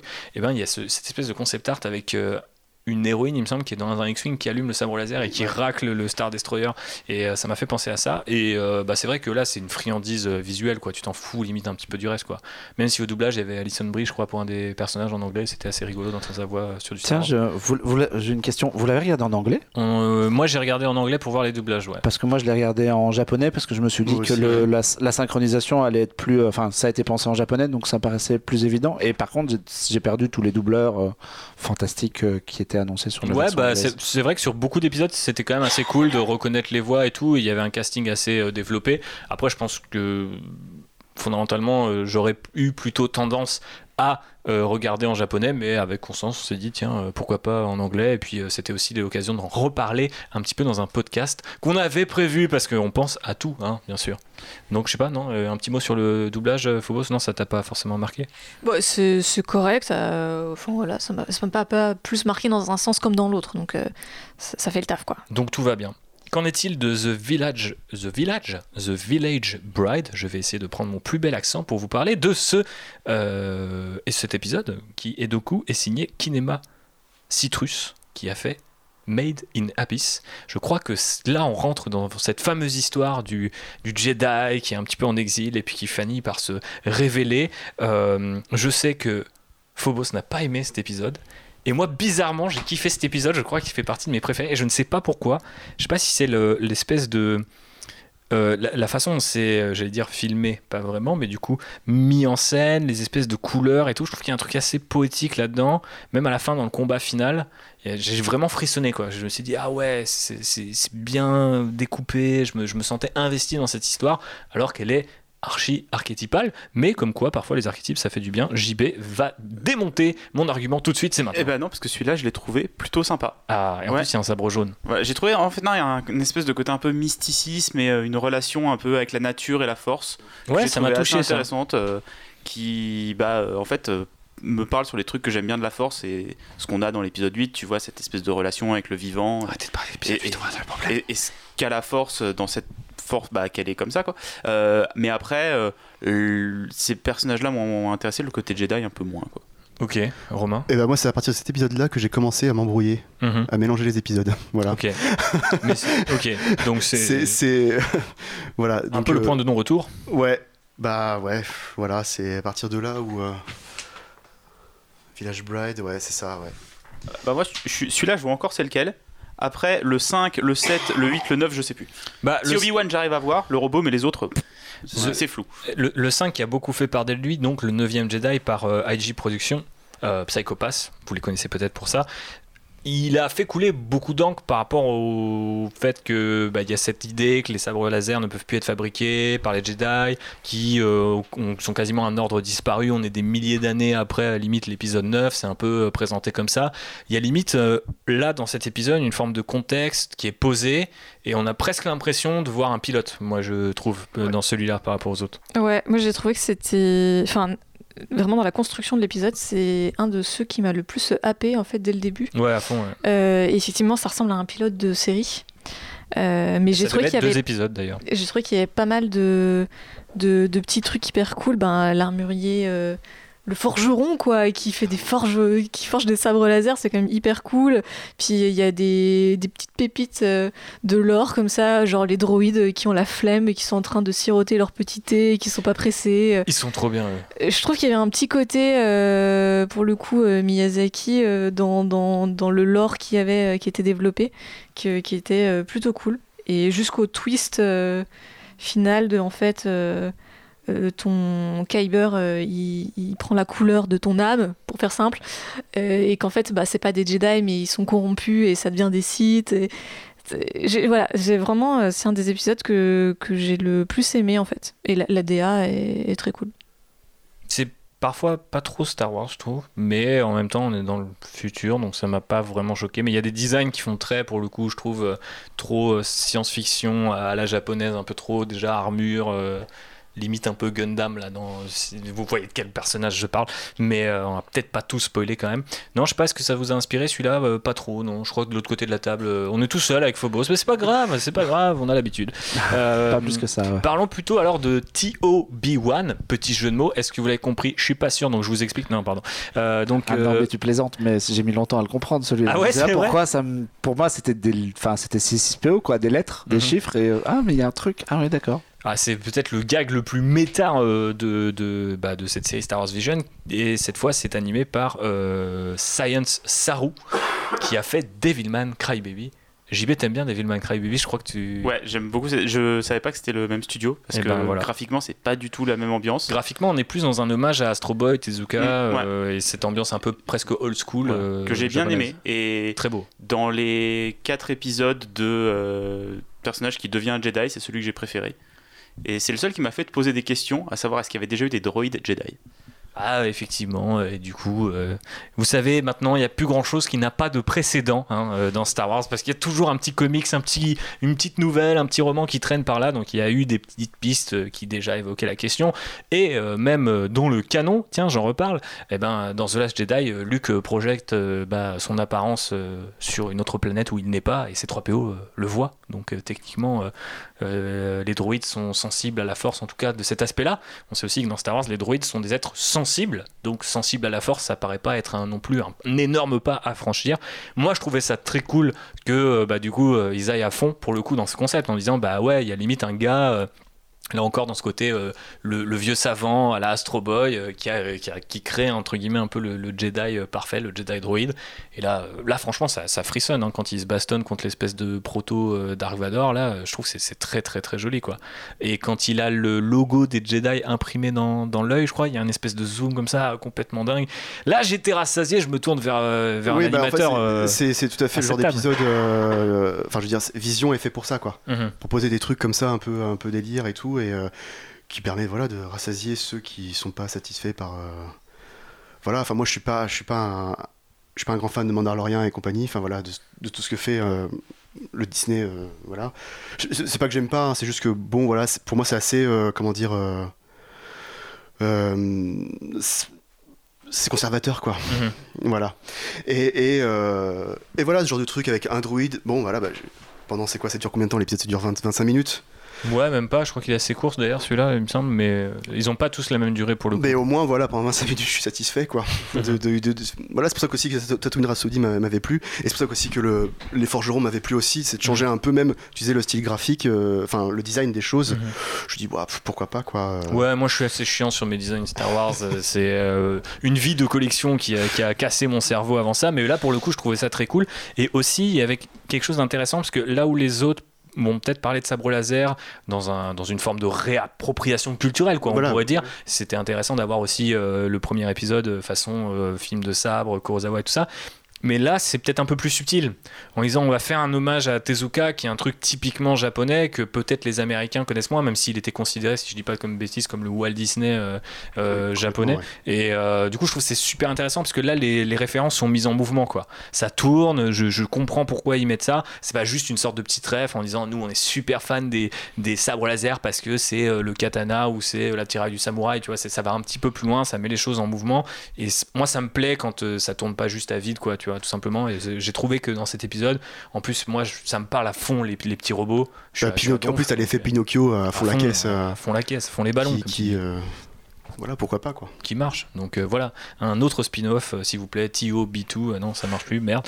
Euh, passons plutôt à The Elder, rebelote avec Trigger.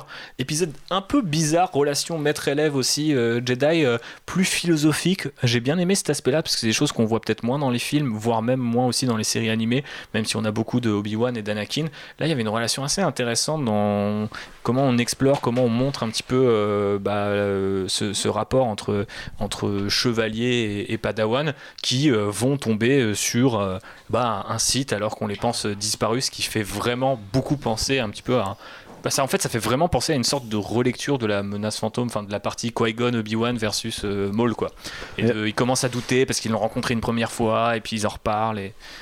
Que Heureusement que tu le repitches parce que j'avais Ouais. Ok, complètement oublié cet je épisode. vois qu'on suit beaucoup à cette En, table. en- en réalité, moi, c'est vraiment là que j'ai commencé à décrocher de la série. Le reste, je trouve. Bah, ça va, c'est l'avant-avant-dernier, je crois. Ouais, c'est oui, c'est ça, c'est 7, 8, 9. L'anté- Avant, il y avait des répétitions, mais il y avait suffisamment d'originalité. Là, on retombe quand même dans euh, l'histoire des, des Jedi qui arrivent dans un village. euh, Et puis en termes de DA, c'est quand même un peu plus aride que. ouais, c'est pas de duel en fait. Et en fait, il y a- je, je crois que le- un des, deux, des, deux des défauts de, le- de la série, c'est d'abord d'avoir tout, mis tous les épisodes d'un coup. Parce Ouais, que du vrai. coup, on a budget. Alors que euh, si ça avait été un épisode par semaine, on aurait sans doute apprécié ça Bah, différemment. ça exacerbe le côté répétitif, quoi. Et puis caler de duel en premier, qui est sans doute le plus, euh, le plus impressionnant graphiquement. Moi, Je te coupe juste, moi je les ai regardés un par un les épisodes. Parce Ok. que, bah, ma copine, la semaine où on les a regardés, elle finissait à minuit. Donc elle rentrait du taf, on en regardait un le soir. Euh, ça marche, ça ça marche, marche pas non plus. Ok. L'expertise euh, Jean-Baptiste. euh, Non, et l'embêtant aussi, c'est que ben, de duel graphiquement, le premier, c'était vraiment, c'était vraiment une claque, quoi. Et on a tous pris le, le, le- le design dans la tronche. Et donc après, tu sens quand tu redeviens à des choses beaucoup plus classiques, ben malheureusement, t'es un peu déçu, quoi. Ok, ok. Bon, Euh, je pense qu'il n'y a pas besoin de débattre plus longtemps de cet épisode. Passons à l'avant-dernier qui s'appelle Lop et Ocho par euh, Geno, Geno Studio, qui est responsable de l'adaptation animée du manga Golden Kamui, que moi j'aime beaucoup parce que moi aussi je lis des mangas ou je vois des mangas, comme vous voulez, vous pouvez dire les deux. Qu'est-ce qu'on a posé justement euh, Phobos de Lop et Ocho, où il y a une espèce de petit, euh, petit lapin Oui, extraterrestre dans une ville. si je me trompe pas, la, la race Et effectivement, qui existe. C'est une race qui est canon.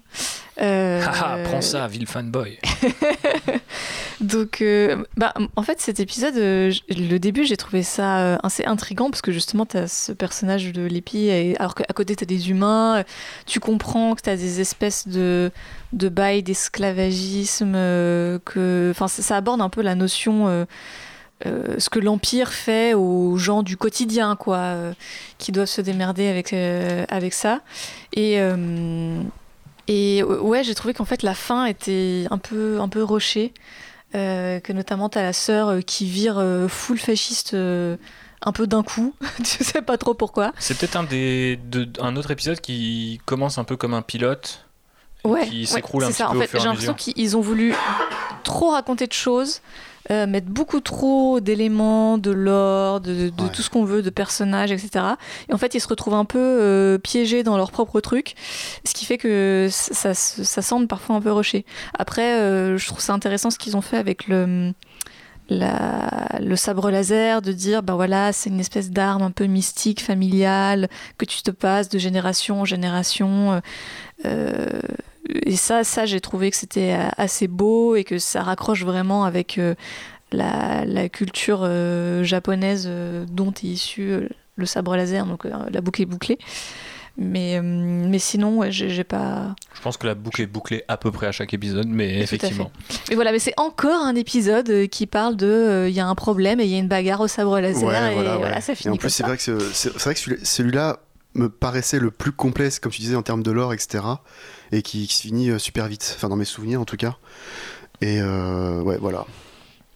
J'ai pas non plus. euh, Je sens que je, je- je vous épuise à chaque nouvel épisode. C'est- vous dire si l'enthousiasme est à son comble. Terminons du coup avec euh, Akakiri, euh, toujours par Science euh, Saru.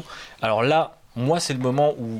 C'est pas que j'ai décroché, parce que j'ai quand même bien aimé regarder cette série. Et il y a vraiment ce truc très intéressant pour un fan de Star Wars et un narrative designer de savoir un peu comment on se réapproprie des trucs, tu vois, des éléments de l'or ou de un peu euh, les grandes étapes narratives de Star Wars que je trouve toujours assez fascinant à regarder. Mais ça, c'est plus pour le côté, euh, effectivement, quand t'es tellement fan d'un truc, des fois, même juste voir un petit peu euh, les plans, les maquettes, etc., ça te plaît. Là, tu vois un petit peu ce qu'ils essayent de faire dans cet épisode, mais pour le coup, c'est vraiment celui que j'ai trouvé le plus.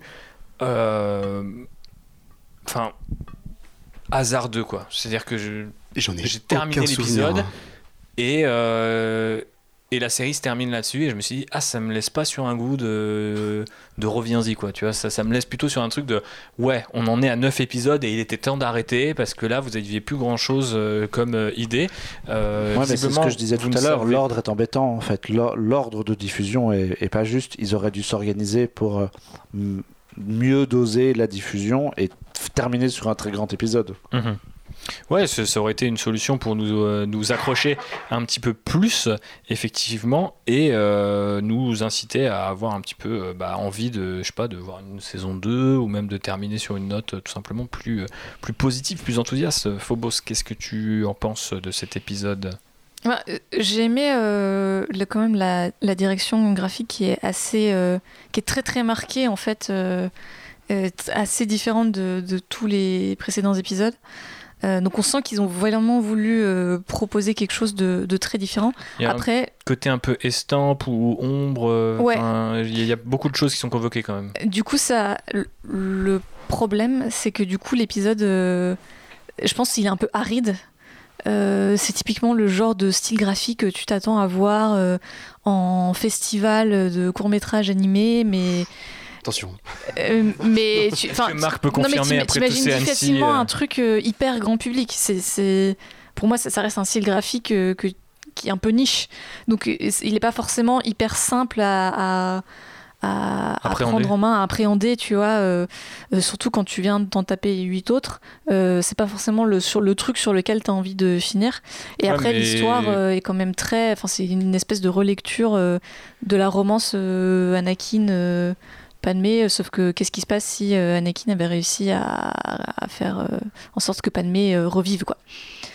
Mais ce qui est intéressant, parce qu'il y a quand même aussi un côté un peu légende, tu vois, venu d'Orient, tu vois, un truc qu'on passerait aux gens, et qui, moi, m'évoque une autre partie de la culture japonaise que j'aime bien et que je trouvais cool. C'est juste que on a vraiment l'impression de terminer sur une note hyper dure, que ça soit dans le style qui est un petit peu original, mais pas non plus aussi jouissif qu'un Trigger.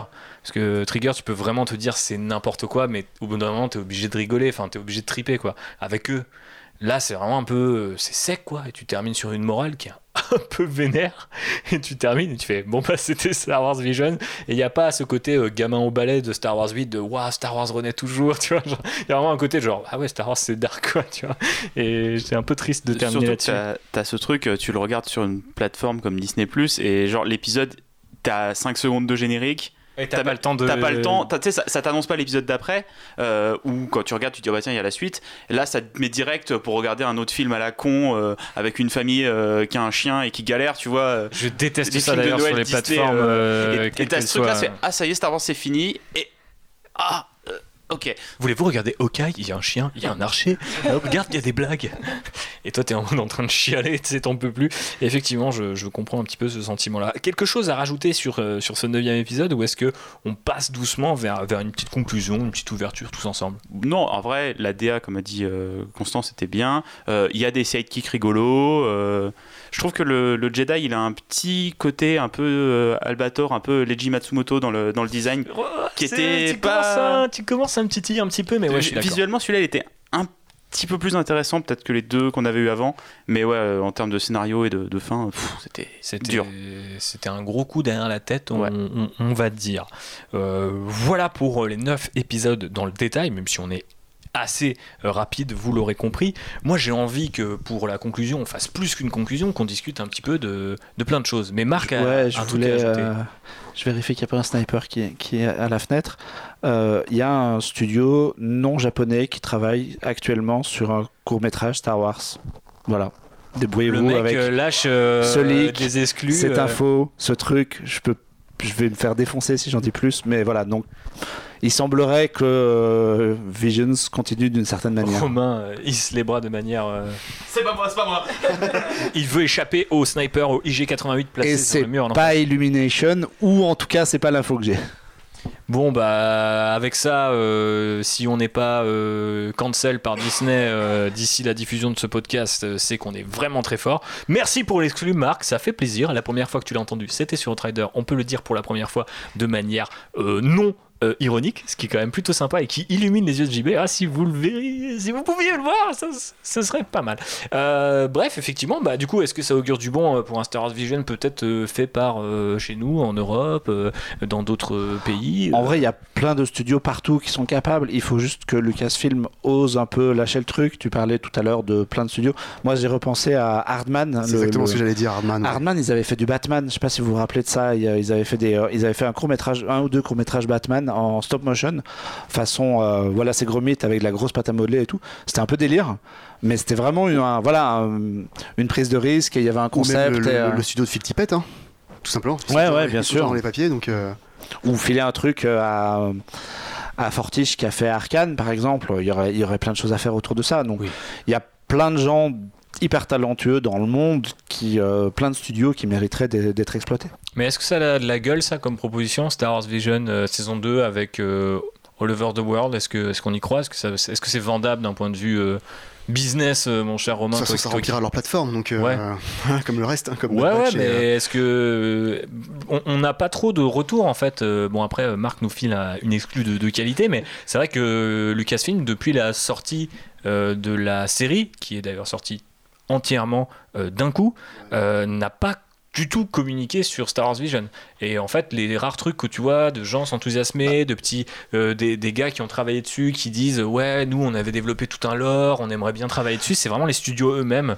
Après, comme tu l'as dit tout à l'heure, il y a, y a déjà un bouquin. Mm. Voilà, peut-être que c'est aussi une, Oui, une espèce de Ils y vont un petit euh, peu doucement, mais, pourquoi ouais. pas hein. Après, euh, il n'y a, pas besoin de rusher tout. Mais c'est vrai que ce qui peut être intéressant, c'est qu'en l'absence de produits, euh, on va dire, de films, de séries, en prise de vue réelle, euh, des, des galères que rencontre Rock Squadron, d'une Kathleen Kennedy qui reste, mais dont on dit qu'elle perd du pouvoir, oui, non, c'est pas trop. Enfin, c'est c'est un petit peu compliqué. On peut se dire que l'animation a un vrai rôle à jouer là-dedans et de dire, bah, au pire, expérimenter en animation. C'est pas que ça coûte vraiment moins cher, mais il y a un certain nombre de trucs qui visuellement ou des idées qui peuvent passer euh, et euh, bah, être beaucoup plus euh, touchantes, enfin accrocher beaucoup plus de gens aussi. Enfin moi je sais que quand on a vu c'est Raya and the Last Dragon, c'est ça cette année qui est sorti. Euh, moi je me, je me suis mis à rêver, je me suis dit mais en fait le crossover il est là quoi. Pourquoi Enfin quand je vois la, qualité des textures, des environnements, le côté un peu world building de ce dessin animé qui a par ailleurs une histoire que j'ai pas trouvé non plus fascinante, mais je me suis dit Tain, on voit quand même des royaumes, des, environnements, des biomes super différents. Il y, a, guère que Star Wars qui propose un truc aussi large que ça. Je rêverais qu'on me fasse un long métrage euh, d'animation et qu'on me dise bah ouais le prochain Star Wars c'est de l'animation, ça sort que ça sorte au ciné ou pas, mais limite si ça sort au ciné c'est- bien sûr encore mieux et je pense qu'ils ont les moyens, les ressources pour le faire. J'imagine qu'il y a plein de studios, dont celui dont tu fais partie, mon cher Romain, qui, qui, donnerait cher pour taffer sur, sur cette licence quoi. Donc voilà. C'est pas une manière de confirmer ou d'infirmer le leak, même si effectivement, maintenant que j'y pense, ça pouvait être le cas. Passons plutôt la parole à Marc. Euh, ouais, non, mais euh, moi, moi, je serais. En fait, moi, je pense que l'animation devrait être traitée sur un pied d'égalité euh, avec le, live action. Et, euh, et c'est pas le cas dans- ni au niveau des producteurs, ni au niveau du marketing, ni même au niveau des spectateurs qui, en général, ont un peu de recul par rapport à l'animation, se disent Hum, ça, ça va être enfantin. Alors que on a plein d'exemples dans plein de franchises qui montrent que l'animation est au moins aussi bonne, si ce n'est pas meilleure. Le meilleur de la prélogie, c'est quand même la série de Genndy Tartakovsky. Euh, la meilleure euh, incarnation de Spider-Man, c'est Into the Spider-Verse. Euh, si on va piocher dans les différentes animations, les, différents travaux chez DC Comics, je sais pas, le meilleur Batman, est-ce qu'on n'est pas tous d'accord ici pour dire que c'est la version de Bruce Timm plus Qui que, revient euh, bientôt d'ailleurs. que oui, qui revient bientôt, que je sais pas, les versions de Nolan ou le truc avec Ben Affleck? Non, il y a des, il y a des choses qui sont Version pour Nolan, truc avec Ben Affleck. Ça, a- Vous avez compris Il y a euh, des choses qui sont très très bien dans l'animation, mais les gens n'osent toujours pas aller dedans ni le vendre de et moi je trouve ça un peu gênant et j'aimerais bien que euh, Lu- Lucasfilm en fait moi j'aimerais bien que Spider-Verse ait donné des idées à tout le monde parce que c'était vraiment un truc qui a bien marché euh, qui a cartonné au box-office qui a été multi-récompensé et ce serait bien que ça donne des idées aux gens de plutôt que d'essayer de refaire Spider-Verse en live, suivez mon regard, euh, faites de l'animation. La table pardon. Ok. Mais moi je, moi, je suis à peu près persuadé que. Enfin, à ma petite échelle, encore une fois, je suis pas dans le milieu et j'ai jamais consommé euh, de l'animation en masse. J'ai vraiment l'impression que depuis Spider-Verse, un certain nombre de, profils aussi, bah forcément, on pense à Lord et Miller et à ce qu'ils produisent aussi, pas forcément ce qu'ils font en, direct, mais j'ai vraiment l'impression, même là encore récemment, Arkane, tu vois, d'un coup, j'ai l'impression qu'il y a des phénomènes un peu qui remettent l'animation sur euh, le devant de la scène et euh, place le doute euh, dans nos têtes sur ouais ça a pas besoin d'être enfantin ça a pas besoin d'être grand public ou ça peut amener d'autres choses j'ai l'impression que ça revient de plus en plus Ça bouge, régulièrement Ça ne bouge. serait-ce Il que le trailer de Spider-Verse 2 tu vois Ouais. du coup les mecs se disent Enfin, putain c'est vrai qu'il y a ça euh, c'est une dinguerie j'espère que d'autres studios vont s'y mettre et ça serait assez logique qu'ils s'y mettent quoi Dans les, dans les exemples aussi qui font que ça bouge, il y a The Witcher. Le, euh, ils Ouais, ont fait euh, le, trop cool. le préquel animé, il, est- il était super chouette. ouais Euh, j'ai préféré à la série. Voilà, moi aussi j'ai préféré à la série. Donc ça bouge un peu et ce serait bien que ça aille ben, sur Star Wars dans le bon sens. Bah, surtout qu'ils ont euh, entre les studios euh, qui leur euh, appartiennent ou qui travaillent avec eux depuis longtemps et ceux avec qui ils peuvent collaborer potentiellement. Je pense que la manière qu'on les a vu ouvrir un peu la licence à d'autres studios de jeux vidéo, je pense qu'ils peuvent un peu faire la même sur l'animation et du coup limite explorer aussi des territoires où on peut se permettre d'aller plus loin, plus fort, de tenter des trucs. Enfin, on, verra bien ce, que ça donnera dans le jeu vidéo, mais moi, moi je trouverais ça pas déconnant. Il y a beaucoup de gens qui l'appellent de leur vœu, une série sur la Haute République, mais voire des films euh, la Haute République, mais en animation, pour garder aussi un petit peu, euh, bah voilà, les, designs un peu créés par Filnoto ou par d'autres, et garder un peu ce côté plus lumineux euh, que l'animation, je pense, peut facilement amener. C'est vrai que spontanément, quand on voit les visuels de la Haute République, on l'imagine très bien porté en animation, et peut-être un peu moins en live action où ça ressemblerait beaucoup à la prélogie, et peut-être que bah, les gens pourraient ne pas aimer. Enfin, je sais pas, en tout cas, on est tous d'accord à cette étape pour se dire que si Lucasfilm appuyait sur le bouton, ça pourrait, Ouais, il pourrait euh, arriver très faire, vite. oui. Ouais. Ok. Est-ce que, est-ce qu'on, est-ce que ça nous, euh, est-ce que ça nous excite? Est-ce qu'on a envie de voir ça? Ah mais carrément, Ouais, carrément, moi, oui, fond, ouais, carrément. ouais. De toute façon, mais comme tu disais, les exemples, il y a aussi le. C'est c'est Seth Rogen pour les Tortues Ninja, je crois. Ouais, cette retraite, Yes, carrément. retraite, Voilà, déjà, t'as euh, Manuel Soto sur euh, le Transformers aussi. Ouais, En full, euh, full. CG, full anime. Donc euh, il y a quand même des grosses licences qui, sont, qui commencent à avoir ce truc-là et ils vont peut-être y passer. Et c'est des longs que- métrages hein, en plus. Ouais. Est-ce que du coup, il y a une pression en fait qui va être mise un peu à, à Star Wars, peut-être dans l'idée de, faut aussi euh, investir ce terrain-là? Star Wars ou Marvel, hein. Mhm. enfin je veux dire, par rapport à Disney. Ouais. Est-ce qu'ils vont sortir un truc Marvel ou Star Wars? Enfin, quelle licence va être sélectionnée? Bah, c'est vrai que euh, Marc faisait une vanne là-dessus, mais le prochain Spider-Man a vraiment l'impression de, on a vraiment l'impression de voir une réponse à, à Bah, Spider-Verse, mais en live action. Mais ils ont aussi euh, relancé euh, la série X-Men des années 90. Ils font une nouvelle série Spider-Man. On a What What If et tout If, ça. euh, ouais. Donc on a quand même l'impression qu'ils veulent investir ce, ce terrain-là. Bon, moi je me dis, euh, putain, Star Wars, il y a quand même plein de trucs à explorer et qui tabasseraient en En anime, animation. en plus, oui, c'est illimité quoi. Ça coûte cher, mais c'est illimité quoi. Unlimited Power. Euh, effectivement, mais alors du coup, euh, petit bilan sur ces deux séries. euh, voilà, qu'est-ce que comment se porte l'animation chez, chez Star Wars? Parce que bon, euh, on, on a fait le bilan comme ça, euh, calmement, en repensant à chaque instant. Mais est-ce que euh, est-ce que c'est vraiment l'avenir de Star Wars? Est-ce que ça se porte suffisamment bien pour qu'on dise ça? Est-ce qu'il y a suffisamment de promesses pour qu'on ait envie d'y croire? Euh, Phobos, je te donne la parole.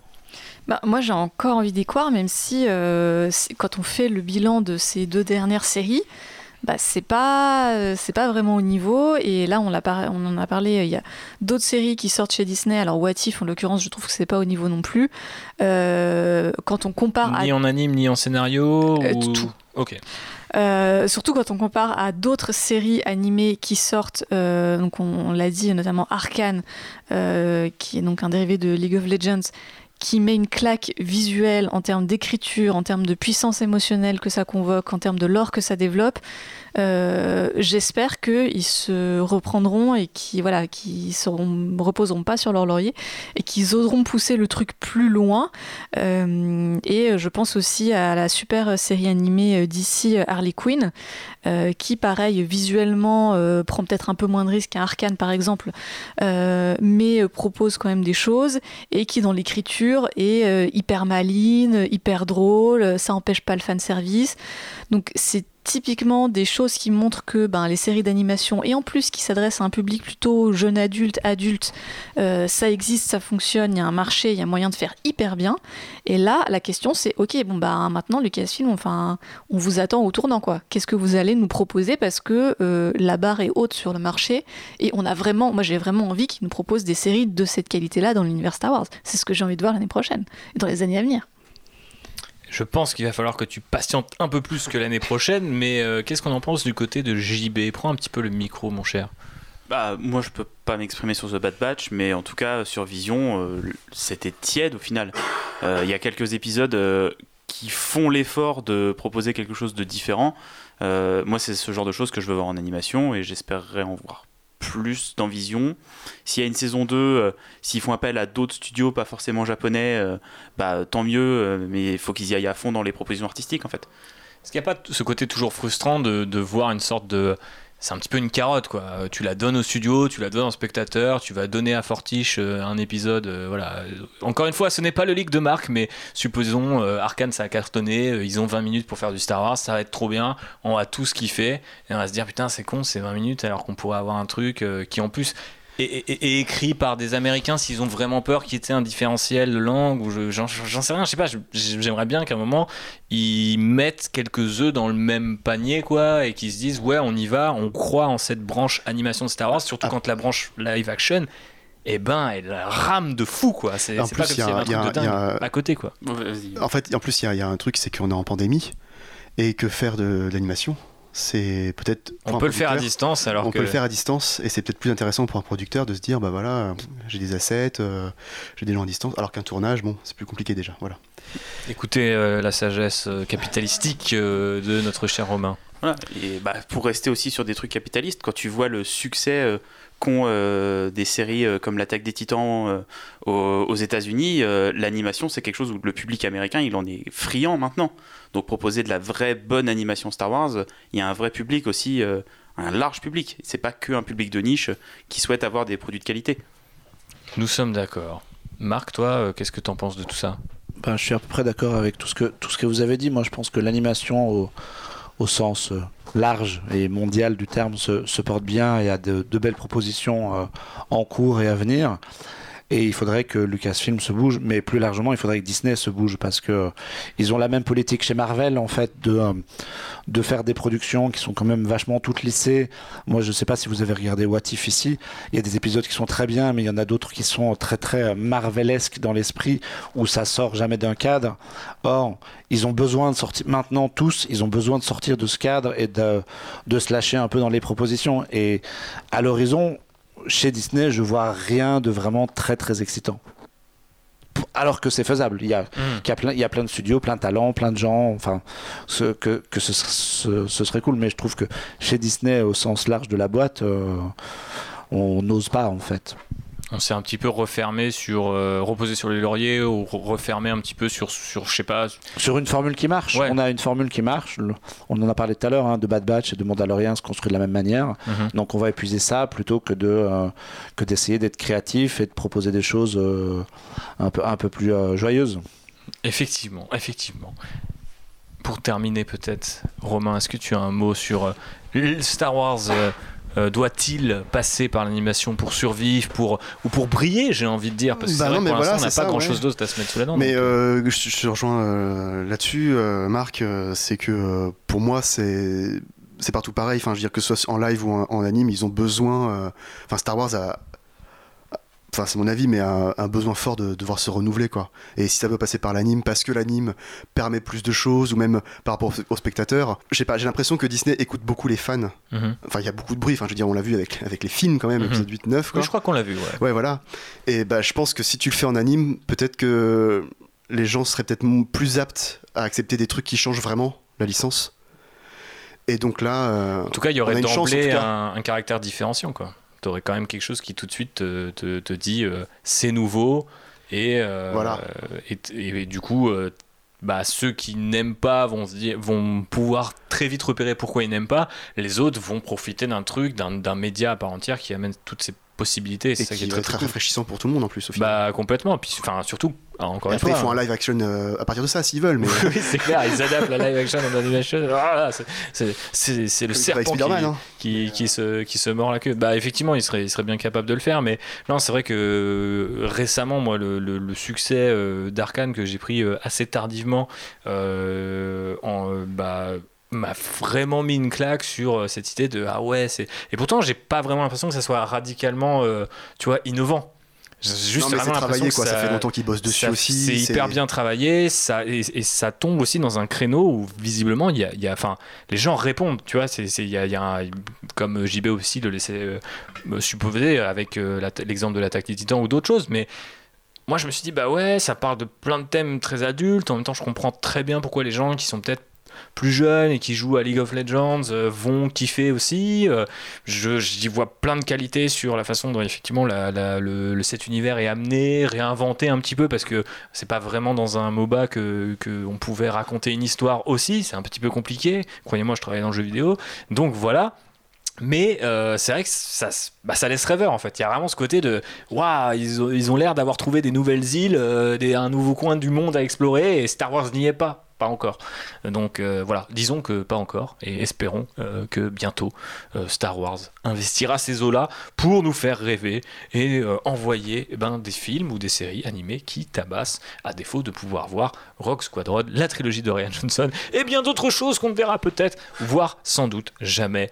J'ai fait une fin un petit peu à la Akakiri là, je vous ai tous séché avec un truc bien grave, bien sombre. Alors on va quand même se terminer sur quelque chose de Oh, le fait que Patty Jenkins fasse pas de Star Wars, c'est pas très grave. en fait. Regardez-le comme il est mauvaise langue. A-t-il tout à fait tort? Non, il a complètement raison. Je- merci Marc d'être la voix de la conscience de ce podcast. Bref, euh, je voulais euh, qu'on termine par un petit peu euh, vos actus respectifs, des petits bisous. Euh, comment on peut, bah voilà, vous remercier d'avoir participé, JB, où est-ce qu'on peut te retrouver? Qu'est-ce que tu as envie? De quoi tu as envie de Ah, j'ai parler? là pour me remercier d'avoir participé, bah, j'ai mon PayPal hein, si tu veux. Yes, alors PayPal. Euh, non, mais... JB.balier. non, mais sinon, euh, on fait euh, pas mal de podcasts en ce moment à côté de Outrider avec Landrider. Euh, Mhm. Il y a la, eu la semaine pirate euh, sur Bonus Tracks, donc il y a plein aussi de podcasts liés à la piraterie. On n'en a pas fait sur Star Wars, mais on aurait pu. Euh, Je pense voilà. que c'était un petit peu évident, donc on n'a pas voulu être non plus euh, aussi terre à terre que l'ont été Mm. certains studios japonais sur Star Wars. Bon, voilà. Voilà, non, mais on a pas mal, euh, pas mal d'actu, nous, sur la fin de l'année. Voilà. Donc ça fait plaisir, allez écouter euh, des podcasts sur la piraterie ou sur Warhammer si vous êtes en manque d'un univers de SF un peu original, presque trop, mais pas assez pour Henri Cavill parce que univers voilà. qui se développe en animation. exactement. Comme quoi hein, Peut-être que euh, l'un va dépasser l'autre, je ne crois pas. Pas tout de suite, en tout cas. Marc, où est-ce qu'on peut te retrouver Euh, Qu'est-ce que ça fait chez Clone Web ou Happy Hour en ce moment? Raconte-nous. Euh, ça, ça dépend un peu quand est-ce que vous mettez en ligne ce podcast. Euh, on- nous, on, a, on va enregistrer le numéro de fin d'année de Happy Hour, le numéro de Noël, qui est un numéro où on invite euh, tous les invités de, l'année. 11 mois de l'année. Je sais car donc j'y ai ça- déjà participé. Ça fait un podcast un peu bordélique, encore plus bordélique que les précédents, parce qu'on est vraiment trop nombreux, ça parle dans tous les sens et compagnie. Mais on est content de faire ça, c'est un peu notre petite euh, ré- pré-réveillon de, fin d'année avec euh, des choses à manger, à boire et des petits sujets de pop culture. Et puis voilà, le- les choses suivent leur cours. Sur Clone Web, en fonction du coup de la mise en ligne de ce podcast, euh, on, on arrive avec une grosse critique de Matrix 4 qu'on a eu la chance de voir en avant-première. Et on aura un très très dense papier à lire. Donc si les gens qui nous écoutent ici aiment la lecture, il y aura, il y aura des choses. Quelle chance vous avez. Romain, Bah moi j'ai pas vraiment d'actu hein, pour le coup. Euh, j'ai juste mon compte Twitter. hein. pas celle dont tu peux discuter en tout cas. Ouais, Wink, non, wink. voilà. Après, en, tra- en- en travaux personnels, euh, ouais, si, je suis en train de, enfin, je suis en train de voir si je peux pas faire un fan film Star Wars justement. Cool. Voilà, c'est dans le thème du podcast. Donc euh, voilà. Où Bah, il n'y a, pas- y a, pas- y a pas un seul coup de feu tiré. Un fan film en full CG. Du coup. En full CG, ouais, ouais, ouais. En plan séquence, full CG pour l'instant. Mhm. Voilà. Bah, j'en dis pas plus parce que c'est très, euh, c'est très préliminaire pour l'instant. et, euh, Mais est-ce que euh, je fais si ça les sur mon gens temps libre. sont intrigués par... Eh ben, euh, c'est arrobase Romain Revers, R-E-V-E-R-T, sur le Twitter. Eh bien, merci d'avoir anticipé ma question. Comme si tu avais un peu la force. Je pensais être toïdarien, avoir une petite trompe et des ailes. Et voilà, bon, euh, bah, finalement, euh, les trucs de Jedi, il faut croire que ça marche sur moi. J'espère que ça a marché sur vous aussi. Mais avant ça, Phobos. Oui. C'est quoi l'actu? C'est quoi l'actu? Eh bien, vous pouvez m'entendre euh, parler de ma série préférée ever, j'ai nommé Black Sails, euh, au micro du coin pop, euh, donc dans le cadre de notre semaine piraterie. Et vous pourrez aussi m'entendre très bientôt parler d'une autre série animée, celle de DC, donc Harley Quinn, au micro de First Print. Tu as aussi fait un truc avec nos amis de Spoiler, je crois. Et oui, et j'ai une capsule euh, dans le calendrier d'avant euh, de nos amis de Spoilers. Mignon. euh, pour vous présenter la série Shadow and Bone qui est dispo sur Netflix. Donc voilà, si vous n'avez pas assez de séries à regarder, écoutez Phobos et ensuite vous écoutez euh, les podcasts euh, et ben, sur ces séries en question. Et comme ça, vous passez un super réveillon. On en est assez persuadé. En tout cas, merci à toutes et tous de nous avoir écoutés. Merci à toutes et tous d'avoir participé. Bah, Bah, merci. merci. à toi. C'était le vous. premier Outrider beaucoup. depuis un bout de temps et donc ça m'a fait plaisir de parler de Star Wars et d'animation avec vous, même si le bilan est pour l'instant un petit peu mitigé. À l'horizon 2022 où on va beaucoup parler de bilan mitigé, ça tombe bien. Allez, on vous fait de gros bisous, on vous dit bonne fête de fin d'année, bonne année 2022 et à très vite pour parler de The Book of Boba Fett par exemple. Allez, ciao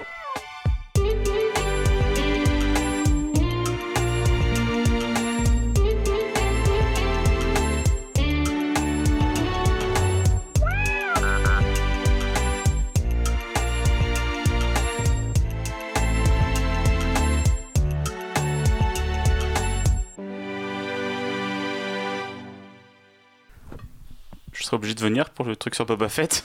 Oui, On est dans la scène post-générique. je lirai des fanfics Boba Fett. Ah, ça, je veux bien. Bonus.